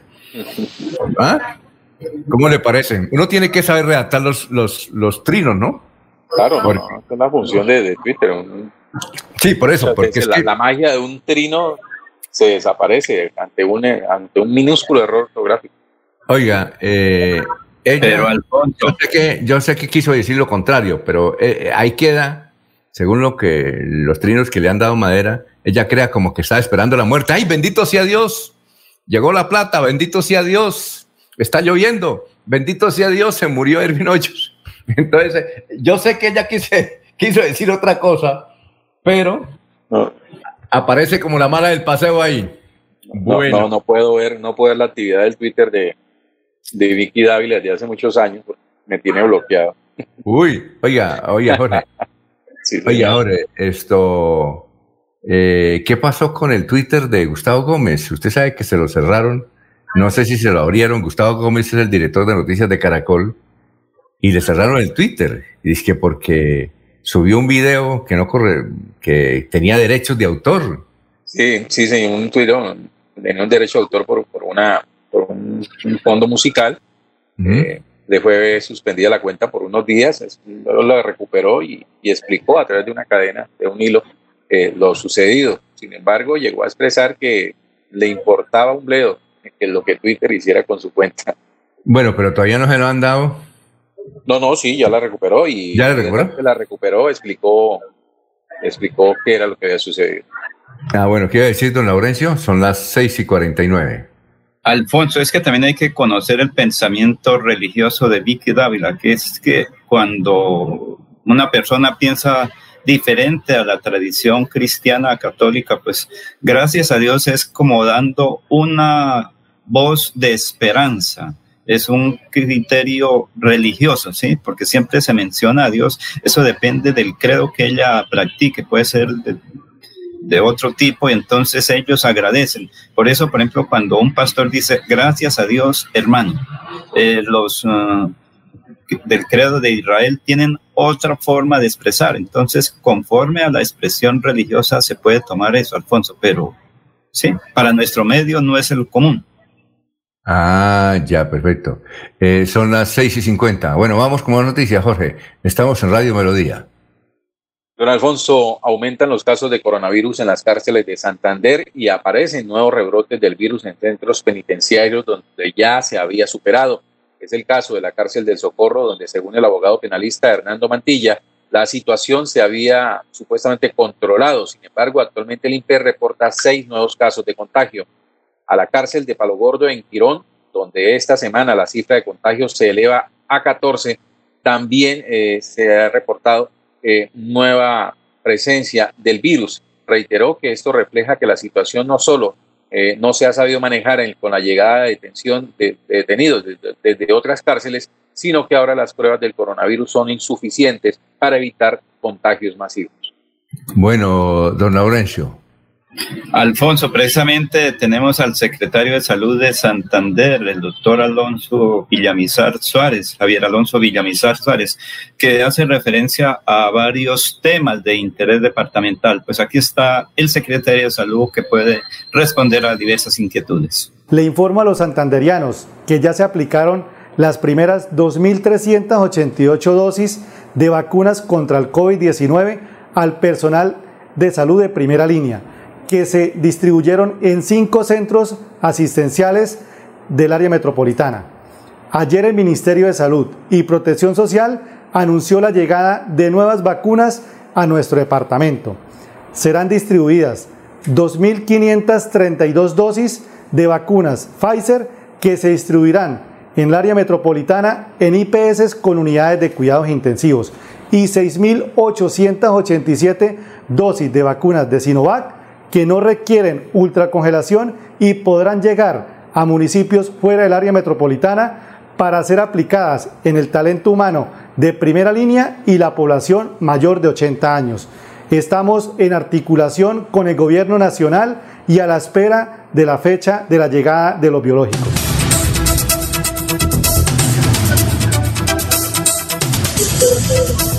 Muy bien. Eh, Consejo Académico de la Universidad Industrial de Santander aprobó la eh, admisión especial a 62 estudiantes para el periodo 2021. Eh, en sesión realizada ayer martes, el Consejo Académico de la UDIS aprobó el ingreso de 62 estudiantes que se postularon para adelantar programas de pregrado presencial bajo la modalidad de admisión especial en el primer periodo académico del 2021.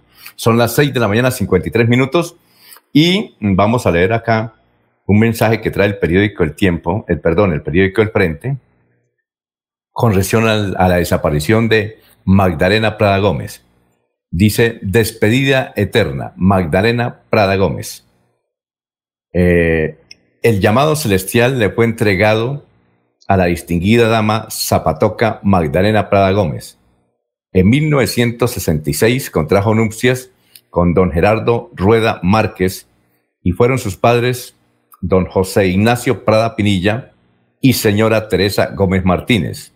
Sus abuelos paternos Pedro Antonio de Jesús Prada Hueveros Serrano y María Micaela Jacinta Pinilla Suárez y sus abuelos maternos José Olpiano Gómez Gómez y María Antonia Saturnina Eulalia Martínez Martínez.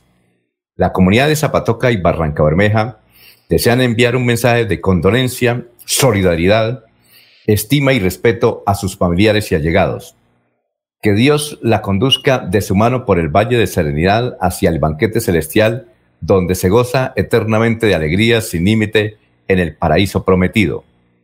Que eh, el alma de Magdalena Prada Gómez, por la misericordia del Señor de la vida, descanse en paz, brillando en ella la luz perpetua.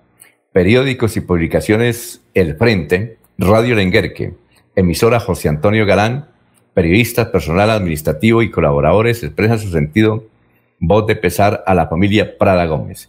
Que en paz descanse. Bueno, son las cinco, las seis de la mañana, 55 minutos. Aquí hay varios mensajes que nos llegan que nos dice, bueno, el Partido Conservador ha tenido frente a lo que dice don Laurencio Gamba, de que Néstor Díaz quiere ser candidato al Senado, dice, mm, el Partido Conservador tiene problemas para confeccionar su lista al Senado, sobre todo con gente del Departamento de Santander, y desde luego la lista a la Cámara no tiene mujeres, porque ahora las, listas a la Cámara debe tener, no sé, son siete, pero el hecho de la mitad y mitad solo es a partir del de, eh, año, no de estas elecciones, sino de los próximos eventos electorales, no ahora. Eh, pero, eh, pero sí entiendo que el los partidos tienen que incluir mujeres en la lista a Cámara de Representantes. Por ejemplo, en la lista a Cámara por el departamento de Santander debe incluir al menos dos mujeres. Y me dice aquí un caballero que nos escribe desde mm, el municipio de Girón, que frente a lo que dice Laurencio, que lo que pasa es que el Partido Conservador, como otros partidos, los problemas que han tenido es justamente que no hay mujeres. Por ejemplo, para la Cámara, ¿qué mujer hay? Laurencio, ¿no los tiene? sí, claro, hay muchísimas. Puede ser la alcaldesa de Barbosa de Yanira Ardila González, que ella es conservadora de la, de la nueva generación. En Barranca Bermeja hay, aquí también hay bastantes mujeres, Alfonso. Lo que ocurre es que eh, en esta ocasión irán, creo que tres mujeres en lista. Ahora, Alfonso, yo creo que el Partido Conservador, escúchenme bien, va a sacar dos representantes a la Cámara ¿o yo? Así por ahí un candidato esté un poquito asustado, pero van a salir dos, dos representantes a la Cámara y senador. Los nombres, se los digo ya. Póngale cuidado. Luis Eduardo Díaz, Mateo Raya, Héctor Guillermo Mantilla, Rueda serán congresistas del Partido Conservador. Y esa fórmula llevará a un Senado. ¿Quién? Hay que esperar. O yo, Alfonso. Le anticipo eso. ¿Y cuál es el Senado? ¿Y, cuál es el candidato al Senado? Ahí hay muchos hombres y mujeres que pueden ser candidatos al Senado. Hay que esperar un poco. Pero le garantizo eso, Alfonso. ¿Cómo salió Héctor Guillermo Mantilla de Florida Blanca? Bien. ¿Dónde está ahorita? Preparándose en Perú, trabajando por Colombia. Y eso le va a dar un alto porcentaje. ¿Y qué está haciendo Luis Eduardo Díaz Mateos? Trabajando intensamente por el departamento de Santander.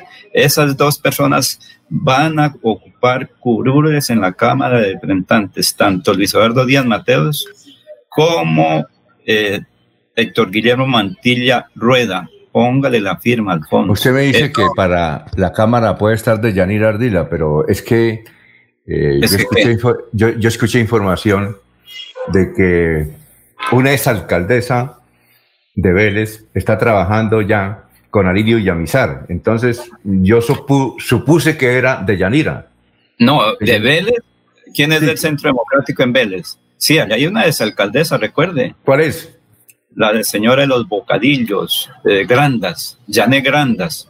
Recuerda que ella es ah. alcaldesa de Vélez y de Yanira es, es alcaldesa de Barbosa y ella recibió el aval conservador en la alcaldía que finalizó de Yanira Altida González, Alfonso. Entonces, por eso tengo daticos ahí a la mano. Y también, mire, recuerde que también eh, por aquí hay otras señoras que están trabajando intensamente en el Partido Conservador. Lo que pasa es que ellas no salen a ser, eh, digamos, a, no es que yo estoy trabajando, no, cada quien lo hace en forma muy discreta, como lo está haciendo Héctor Guillermo, como lo hace Luis Eduardo Díaz, como lo hace una cantidad de gente joven que están ahí trabajando. Señor. Laurencio, aquí escribe un profesor, Laurencio que no defienda a Vicky, ella es brutica. ah, bueno, esto, eh, don John, John nos escribe, John Rodríguez eh, preguntarle a Jorge eh, Caicedo por qué partido va eh, el doctor Lozano para la alcaldía de Bogotá. ¿Por cuál? No, no, no, en ese momento no, no, no, no tiene afiliación política definida. No. Es por firmas. Alfonso, pues, Juan Lozano es un hombre cívico, tiene reconocido como un líder en la capital de la República. Lo, lo, que no han querido ver es que no es que Juan Lozano se vaya a presentar para las elecciones eh, dentro de dos años para la alcaldía de Bogotá. No, mire que hay un proceso de revocatoria eh, que está avanzando bastante ágil en, la capital de la República, que tiene una característica muy importante y es que están sintonizados, están, han, han, ¿cómo es? Han compaginado están trabajando en conjunto en ese propósito de, sacar adelante la revocatoria, tanto uribistas como petristas. Mire los detalles de ese proceso de revocatoria en Bogotá, don Alfonso, y verá que no es descabellado que puedan haber elecciones eh, próximas para la alcaldía de Bogotá. Muy bien. Eh, Alfonso, el señor Lozano aspira a una candidatura a la alcaldía de Bogotá de cuatro años pero él tiene que comenzar a hacer sus pinitos, a recordar sus amigos desde ahora. Viene una campaña Cámara y Senado. Ese es un primer punto importante para iniciar una campaña, tener los apoyos, los avales para una candidatura fuerte a la alcaldía de Bogotá en, digamos, dos años y medio, porque ya vamos a cumplir primer año y medio de los alcaldes actuales. Todos tienen dificultades los actuales alcaldes, desde Bogotá hasta el pueblito más pequeño tiene dificultades porque los alcaldes durante este tiempo les ha tocado trabajar por el COVID-19 y no han entregado, eh, digamos, que desarrolle sus programas de gobierno municipales, Alfonso. Muy bien, son las 7 de la mañana, un minuto, estamos en Radio Melodía, vamos a una pausa y regresamos. Aquí Bucaramanga, la bella capital de Santander. Transmite Radio Melodía, Estación Colombiana, HJMH, 1080 kilociclos, 10.000 vatios de potencia en antena, para todo el oriente colombiano.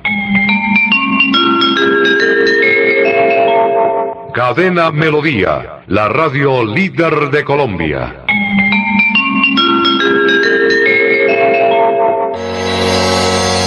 Los problemas del colon inflamado son bastante comunes en los colombianos, hombres y mujeres, siendo una dolencia de difícil tratamiento. La terapéutica natural Araltel ha encontrado a través de los años de investigación un producto que ha demostrado ser útil en el tratamiento del colon. Tome el Araltel Mevis por cuatro meses de manera constante y note usted mismo los resultados. Si ya estás en casa cuidando tu salud y la de los tuyos, no olvides que puedes tener los productos naturales Araltel a través del servicio a domicilio en tu ciudad. Comunícate en Bucaramanga al celular 315-447-1995. Recuerda, 315-447 1995. Tienda Naturista, tu vida y naturaleza en Bucaramanga. Estas son últimas noticias, las noticias de la hora. Buenos días, soy Florentino Mesa y estas son UCI Noticias y Paz. Colombia sumó 3.926 contagios y 144 muertes por coronavirus, cifras con las que el país alcanza los 2.233.589 casos y 59.118 fallecimientos, según datos del Ministerio de Salud. Colombia debe proteger mejor a los líderes sociales y a la población civil, hacer presencia en las zonas remotas golpeadas por la pobreza e implementar por completo el acuerdo de paz con las FARC, señaló la ONU. El presidente Iván Duque lamentó la muerte del periodista Ervin Hoyos, calificándolo como un luchador incansable por la libertad y valiente denunciante de las atrocidades del terrorismo. El agua es nuestra fuente de vida. Está con nosotros en todo momento. Nos ayuda a crecer y nos da la fuerza para seguir adelante. Naturaleza que nace en nuestras áreas protegidas. Más de un tercio del agua que consumimos proviene de ellas. Trabajando por un nuevo modelo de desarrollo en armonía con la madre tierra. Un mensaje de UCI Noticias y la corporación CIPAS. En Ecuador, al menos 75 muertos y una veintena de heridos dejan una serie de motines en tres cárceles de ese país en una acción concertada por organizaciones criminales, según el gobierno. Y en los deportes, Junior venció 2-0 a Millonarios por la jornada 9 de la liga y se mantiene como escolta del Deportivo Cali en la tabla. Entérese primero en OCI Noticias. Quédate en casa, casa. Disfruta, vive, comparte, ama, aprende, juega, escucha, goza, lee, saluda, regala, responde, comprende, perdona, supérate, felicita, encuentra, apoya, cree, agradece, enamórate, mejórate, trabaja, ríe, ayuda, quiere. Por ti, por tu familia, por todos, quédate en casa. Melodía, contigo en casa. Melodía, melodía. En noticias. La que manda en sintonía. Son las 7 de la mañana, 5 minutos. Oiga, Jorge, ¿cómo es la versión que usted divulgó en el sentido de que ya está una lista, es al, al Senado o a la Cámara del Rodolfo Hernández? Por ahí escuché un audio. ¿De qué se trata, Jorge? No, Alfonso, básicamente la confirmación a través de la W de el ingreso del empresario Mario Hernández como candidato al Senado dentro de la lista que viene preparando el exalcalde de Bucaramanga, Rodolfo Hernández. ¿La lista qué? ¿Al Senado? Sí, señor. ¿O es a la Cámara? No, no, a la- al Senado le ha aceptado Mario Hernández ser parte de esa lista. Es más, creo que será el primero en, la, en esa lista eh, que viene proponiendo el Y exalcalde. de entonces el, segun- el Y segundo es... Sí. Entonces el segundo es eh, Emiro Arias. ¿De acuerdo? no. Que- Sí, sí. ¿Y el tercero sería Jorge Figueroa? Parece ser que también el exsecretario de Desarrollo Social de la alcaldía de Rodolfo Hernández estará, hará parte de, de esta lista del Senado de la República. Ah, oiga, interesante. Eh, ¿Usted tiene un comunicado por ahí del acueducto que nos están llamando sobre que hay suspensión? Yo no, no lo he encontrado, vamos a ver si lo encuentro. Sí, sí llegó, pero Alfonso, sí llegó, pero como estoy en otro sistema ahorita no lo puedo. Ah, bueno, vamos a ver si lo encuentro. sí, creo que hoy a partir de las 7 de la mañana, pero la verdad, la verdad, no recuerdo cuáles son los sitios donde invitan a que la gente pues tenga buen manejo del lago. Ah, ya, ya lo encontré. Dice, me permite enviar para su conocimiento y divulgación información referente a, la suspensión del servicio de agua potable para que se tiene programada para el día jueves 25 de febrero en el sector oriental de la comuna 14 de Bucaramanga, barrios Miraflores y Buenos Aires, con motivo de la incorporación de una nueva red de alimentación al tanque Buenos Aires. No nos dice a qué horas, vamos a ver si nos dice a qué horas eh, dice, dice, por tal motivo se suspenderá el servicio de agua potable desde la una de la tarde hasta las seis en el sector oriental de la Comuna 14. El acueducto metropolitano presenta excusas por los inconvenientes ocasionados y recomienda a los usuarios aprovisionarse de agua con anticipación con el fin de minimizar los efectos de la suspensión del servicio. Los usuarios que cuentan con sistema interno de bombeo no se verán afectados con la medida. Bueno, vamos con más noticias, Jorge. Estamos en Radio Melodía. Son las 7, 8 minutos. Don Alfonso, hay nueve departamentos y 22 municipios del país que no han reportado a la fecha de inicio del programa de alimentación escolar, a pesar de que ya casi se cumple un mes del inicio del año lectivo. De Santander, la Procuraduría llama la atención de Barranca Bermeja. El organismo de control pidió a las autoridades del puerto informar sobre la fecha proyectada para iniciar la entrega de raciones.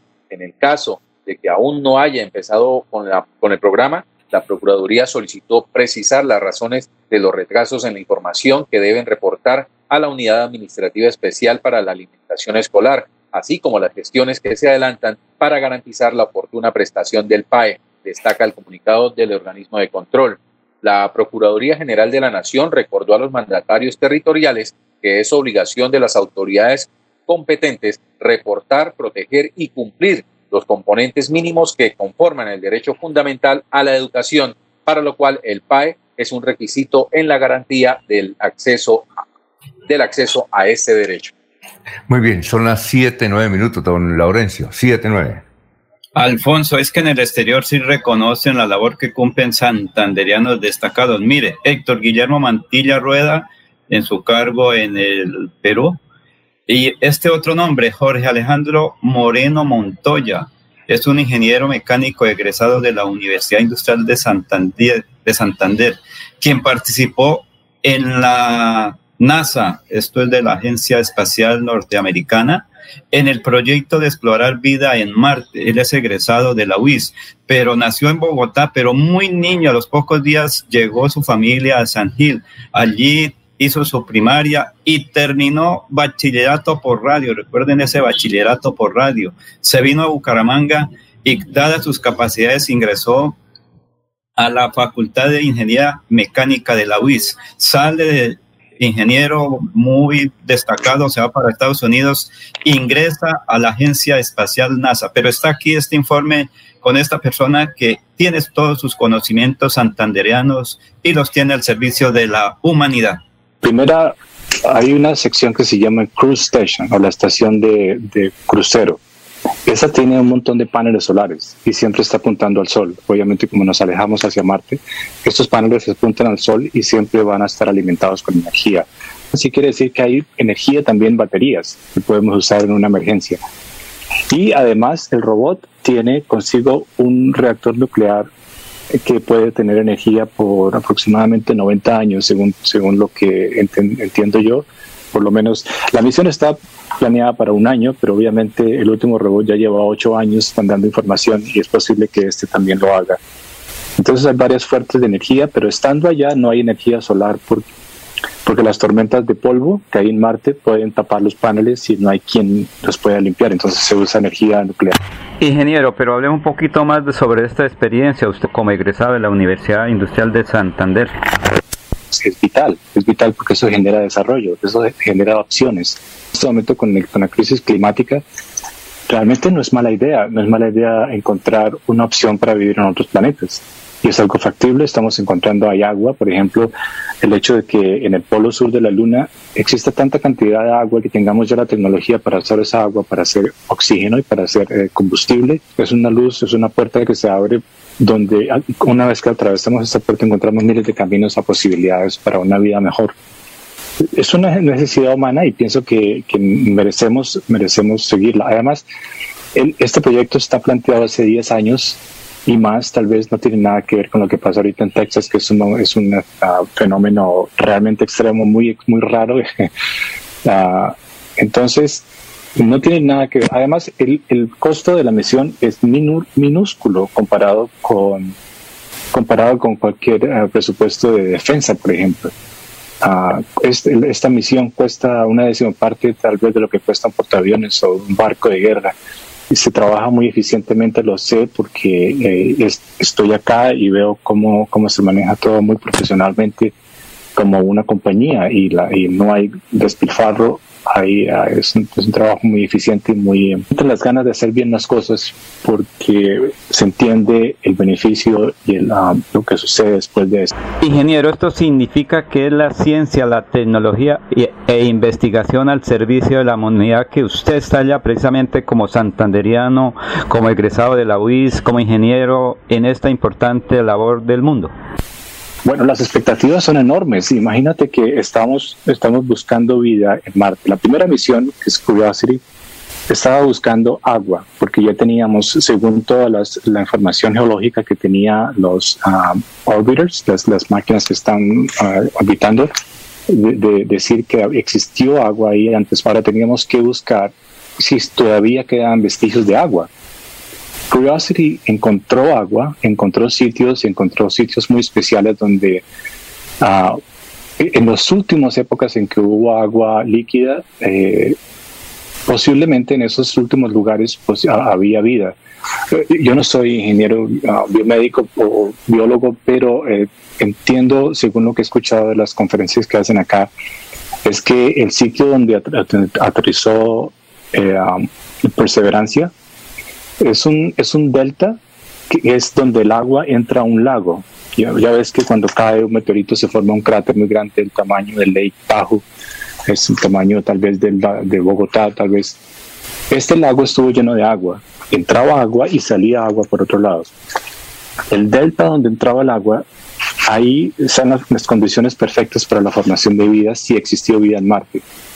Entonces, uh, ya estamos ahí, estamos a dos millas, a dos kilómetros nomás del delta y queremos encontrar vida. Esto es, ah, la máquina va a tomar unas muestras, las va a poner en unos tubos y esos tubos se van a dejar en algún sitio estratégico.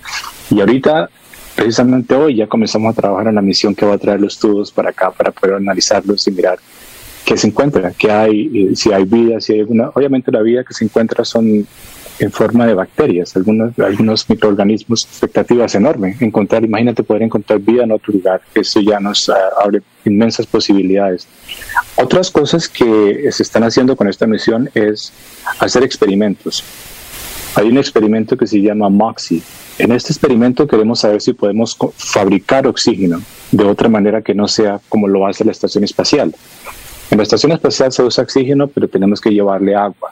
Estos, um, viajes en cohetes les llevan agua, es muy costoso, es muy pesado, es la única manera de conseguir oxígeno en la estación espacial. Si queremos pues, llevar personas a Marte, tenemos que fabricar el oxígeno de otra manera. Entonces es una serie de cosas, de, eventos que se están enlazando, estamos preparándonos para eso. Por ahora vamos a ir a la Luna, vamos a ir a la Luna con la misión Artemis, Artemis, que es la hermana de Apolo, antes eran los Apolo, la misión Apolo, y vamos a llevar la primera mujer y vamos a empezar a vivir, a llevar personas a vivir en la Luna y el tren de la que aprendamos de eso en 20 años. Ah, vamos a ir a Marte. Dicen que la persona que va a ir a Marte está viva en este momento, o sea, algún niño que está por algún lugar va a estar en Marte. Entonces, se vienen unos años muy, muy interesantes en la exploración espacial. Pues este es el ingeniero egresado de la Universidad Industrial de Santander. Muy bien. Son las 7 de la mañana, 16 minutos. Muchas gracias. Ya está ahí eh, alzándonos la mano don Soel Caballero del distrito de Barranca Bermeja. que tiene toda la información del puerto petrolero y el Magdalena Medio de Noticias. Muy buenos días. Soel Caballero está en Últimas Noticias de Radio Melodía 1080 AM.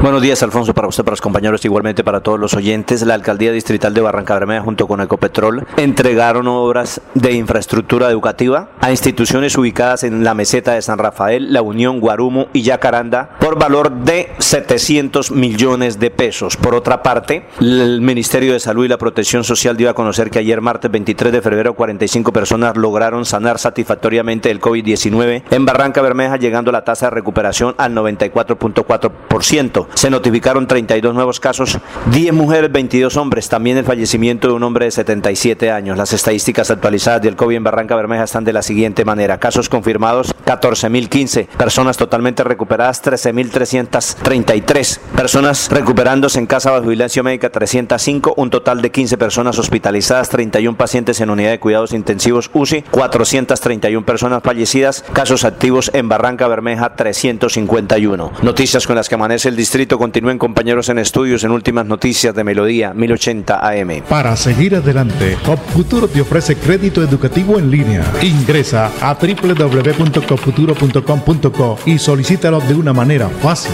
rápida y segura con la mejor tasa. Atención telefónica 318-717-3270 y 317-404-6430. CopFuturo, construyendo sueños de progreso.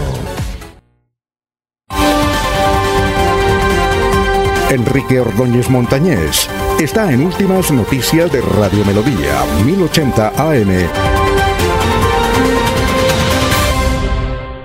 Muy bien, son las 7 de la mañana, 18 minutos. Orlando Ramírez desde Yopal. Saludo para Orlando Ramírez en Yopal que nos escribe. Yopal Casanare dice que cuando el cielo está cargado de nubes, las personas afirman que está nublado. Profesor, ¿no es mejor decir que el cielo está nublado? Muy buenos días. Muy buenos días, Alfonso y oyentes de Últimas Noticias. Un cordial saludo para Orlando Ramírez, el hombre que vive ahora en Yopal, es de aquí Bucaramanga. Es diferente, Orlando, decir nubado de nublado. Eh, le explico más fácilmente. Si tenemos una pintura, en una pintura o en un estampado donde se simulan nubes, porque los pintores simulan las nubes en los lienzos, y también en los estampados, las personas que hacen estampados simulan nubes en los estampados. Pero eso, eso es eh, cuando hay mm, un estampado en una, una nube estampada en una tela, eso es un nubado, está el, nubado. Pero cuando el cielo está encapotado, está tapado, está toldado, como decían nuestras, eh, nuestras abuelas, el cielo está, está está que encapotado mm, o cubierto de nubes, pues está nublado, está nublado. Si va a llover, pues el cielo está nublado, nublado. La gente del campo sabe cuándo va a llover, levantando la cabeza, mira el cielo y cuando ve que está muy encapotado, muy tapado, muy toldado, entonces dice, va a llover, esta tarde va a llover porque está nublado, está nublado. Y nublado, pues es el estampado, Orlando. Entonces hay diferencia entre nublado y nublado. Esa es la respuesta que le podemos dar a Orlando Ramírez allá en Yopal, Casanare. Son las 7 de, la mañana, 20 minutos. María Jaime se escuchó que un jovencito discutía con su exnovia porque terminaron su relación y le decía, entre otras vulgaridades, vieja zunga, bluyonera, por Dios, ¿qué significan, profesor, esos términos? Zunga y brullonera. sí, apreciado oyente. Su preocupación, pues hoy es la misma que tienen todos los padres que ven cómo los muchachos inventan su propia jerga. Ellos se comunican de términos, pues, que solamente los comprenden ellos. En este tipo de jerga siempre ha existido así términos como lo que usted cita. Recordemos en nuestros tiempos que eh, empleaba mucho el término el cucho y la cucha, el jaibo y la jaiba, pero siempre han existido estos términos. Claro que ahora lo que sucede, y así eh, lo manifiesta doña Marina, la oyente, que es que han mezclado términos vulgares y así ha nacido pues una jerga vulgar con palabras como las que usted ha escuchado a, a su vecino, joven que cita en la, en la pregunta. Eso de vieja zunga, vieja zunga pues es una mujer promiscua, que se entrega fácilmente a los hombres, eso es una vieja zunga. Y bluyunear pues es un término que fue recogido por el profesor Lozano en una entrevista que hizo a universitarios en cinco universidades de Bogotá y encontró ese término, bluyunear. Bluyunear es tener sexo con la ropa puesta o dejarse manosear como algunas niñas que se dejan manosear sin quitarse la ropa. Eso es lo que generalmente se llama bluyunear. Cuando las niñas visten con blue pues entonces esas palabras así son las que se inventan los muchachos. Como visten con blue pues las bluyunean, es decir, las manosean o hacen el sexo sin quitarse el blue. entonces eso es eh, lo que eh, le podemos responder a la, al oyente. Pero hay un estudio de un profesor universitario, no recuerdo el nombre en este momento, pero es de apellido Lozano, que hizo un estudio en todas las universidades de, de Bogotá y encontró una cantidad de términos así parecidos a los que nos cita doña Marina, la oyente, que son términos totalmente groseros, términos de la jerga popular pero groseros. Entonces, pues esto es lo que no, no, no se debe emplear y hay que corregir a los jóvenes que empleen un, un vocabulario, un léxico mm, más culto. Alfonso, permítame hacer una nota. Falleció el doctor Miguel García Gutiérrez. Necesitamos al doctor Miguel García Gutiérrez porque él fue bachiller del Colegio de Santander en la época de 1960. Él fue de la de la época de Horacio Serpa Uribe. Él salió con Horacio Serpa Uribe, con Cuco Galvis, con José Luis Jaime Luis Gutiérrez, con Monseñor eh, Duarte Cancino, con Francisco Mosquera y Sánchez pero él fue el mejor de todos. Él fue el E plurius unus, E plurius unus de ese año de 1960. Y entonces, ¿qué pasa con eso? Que esos bachilleres E plurius unus eran los que iban a Bogotá, se presentaban a la Universidad Nacional y sacaban lo mejor, los primeros puestos.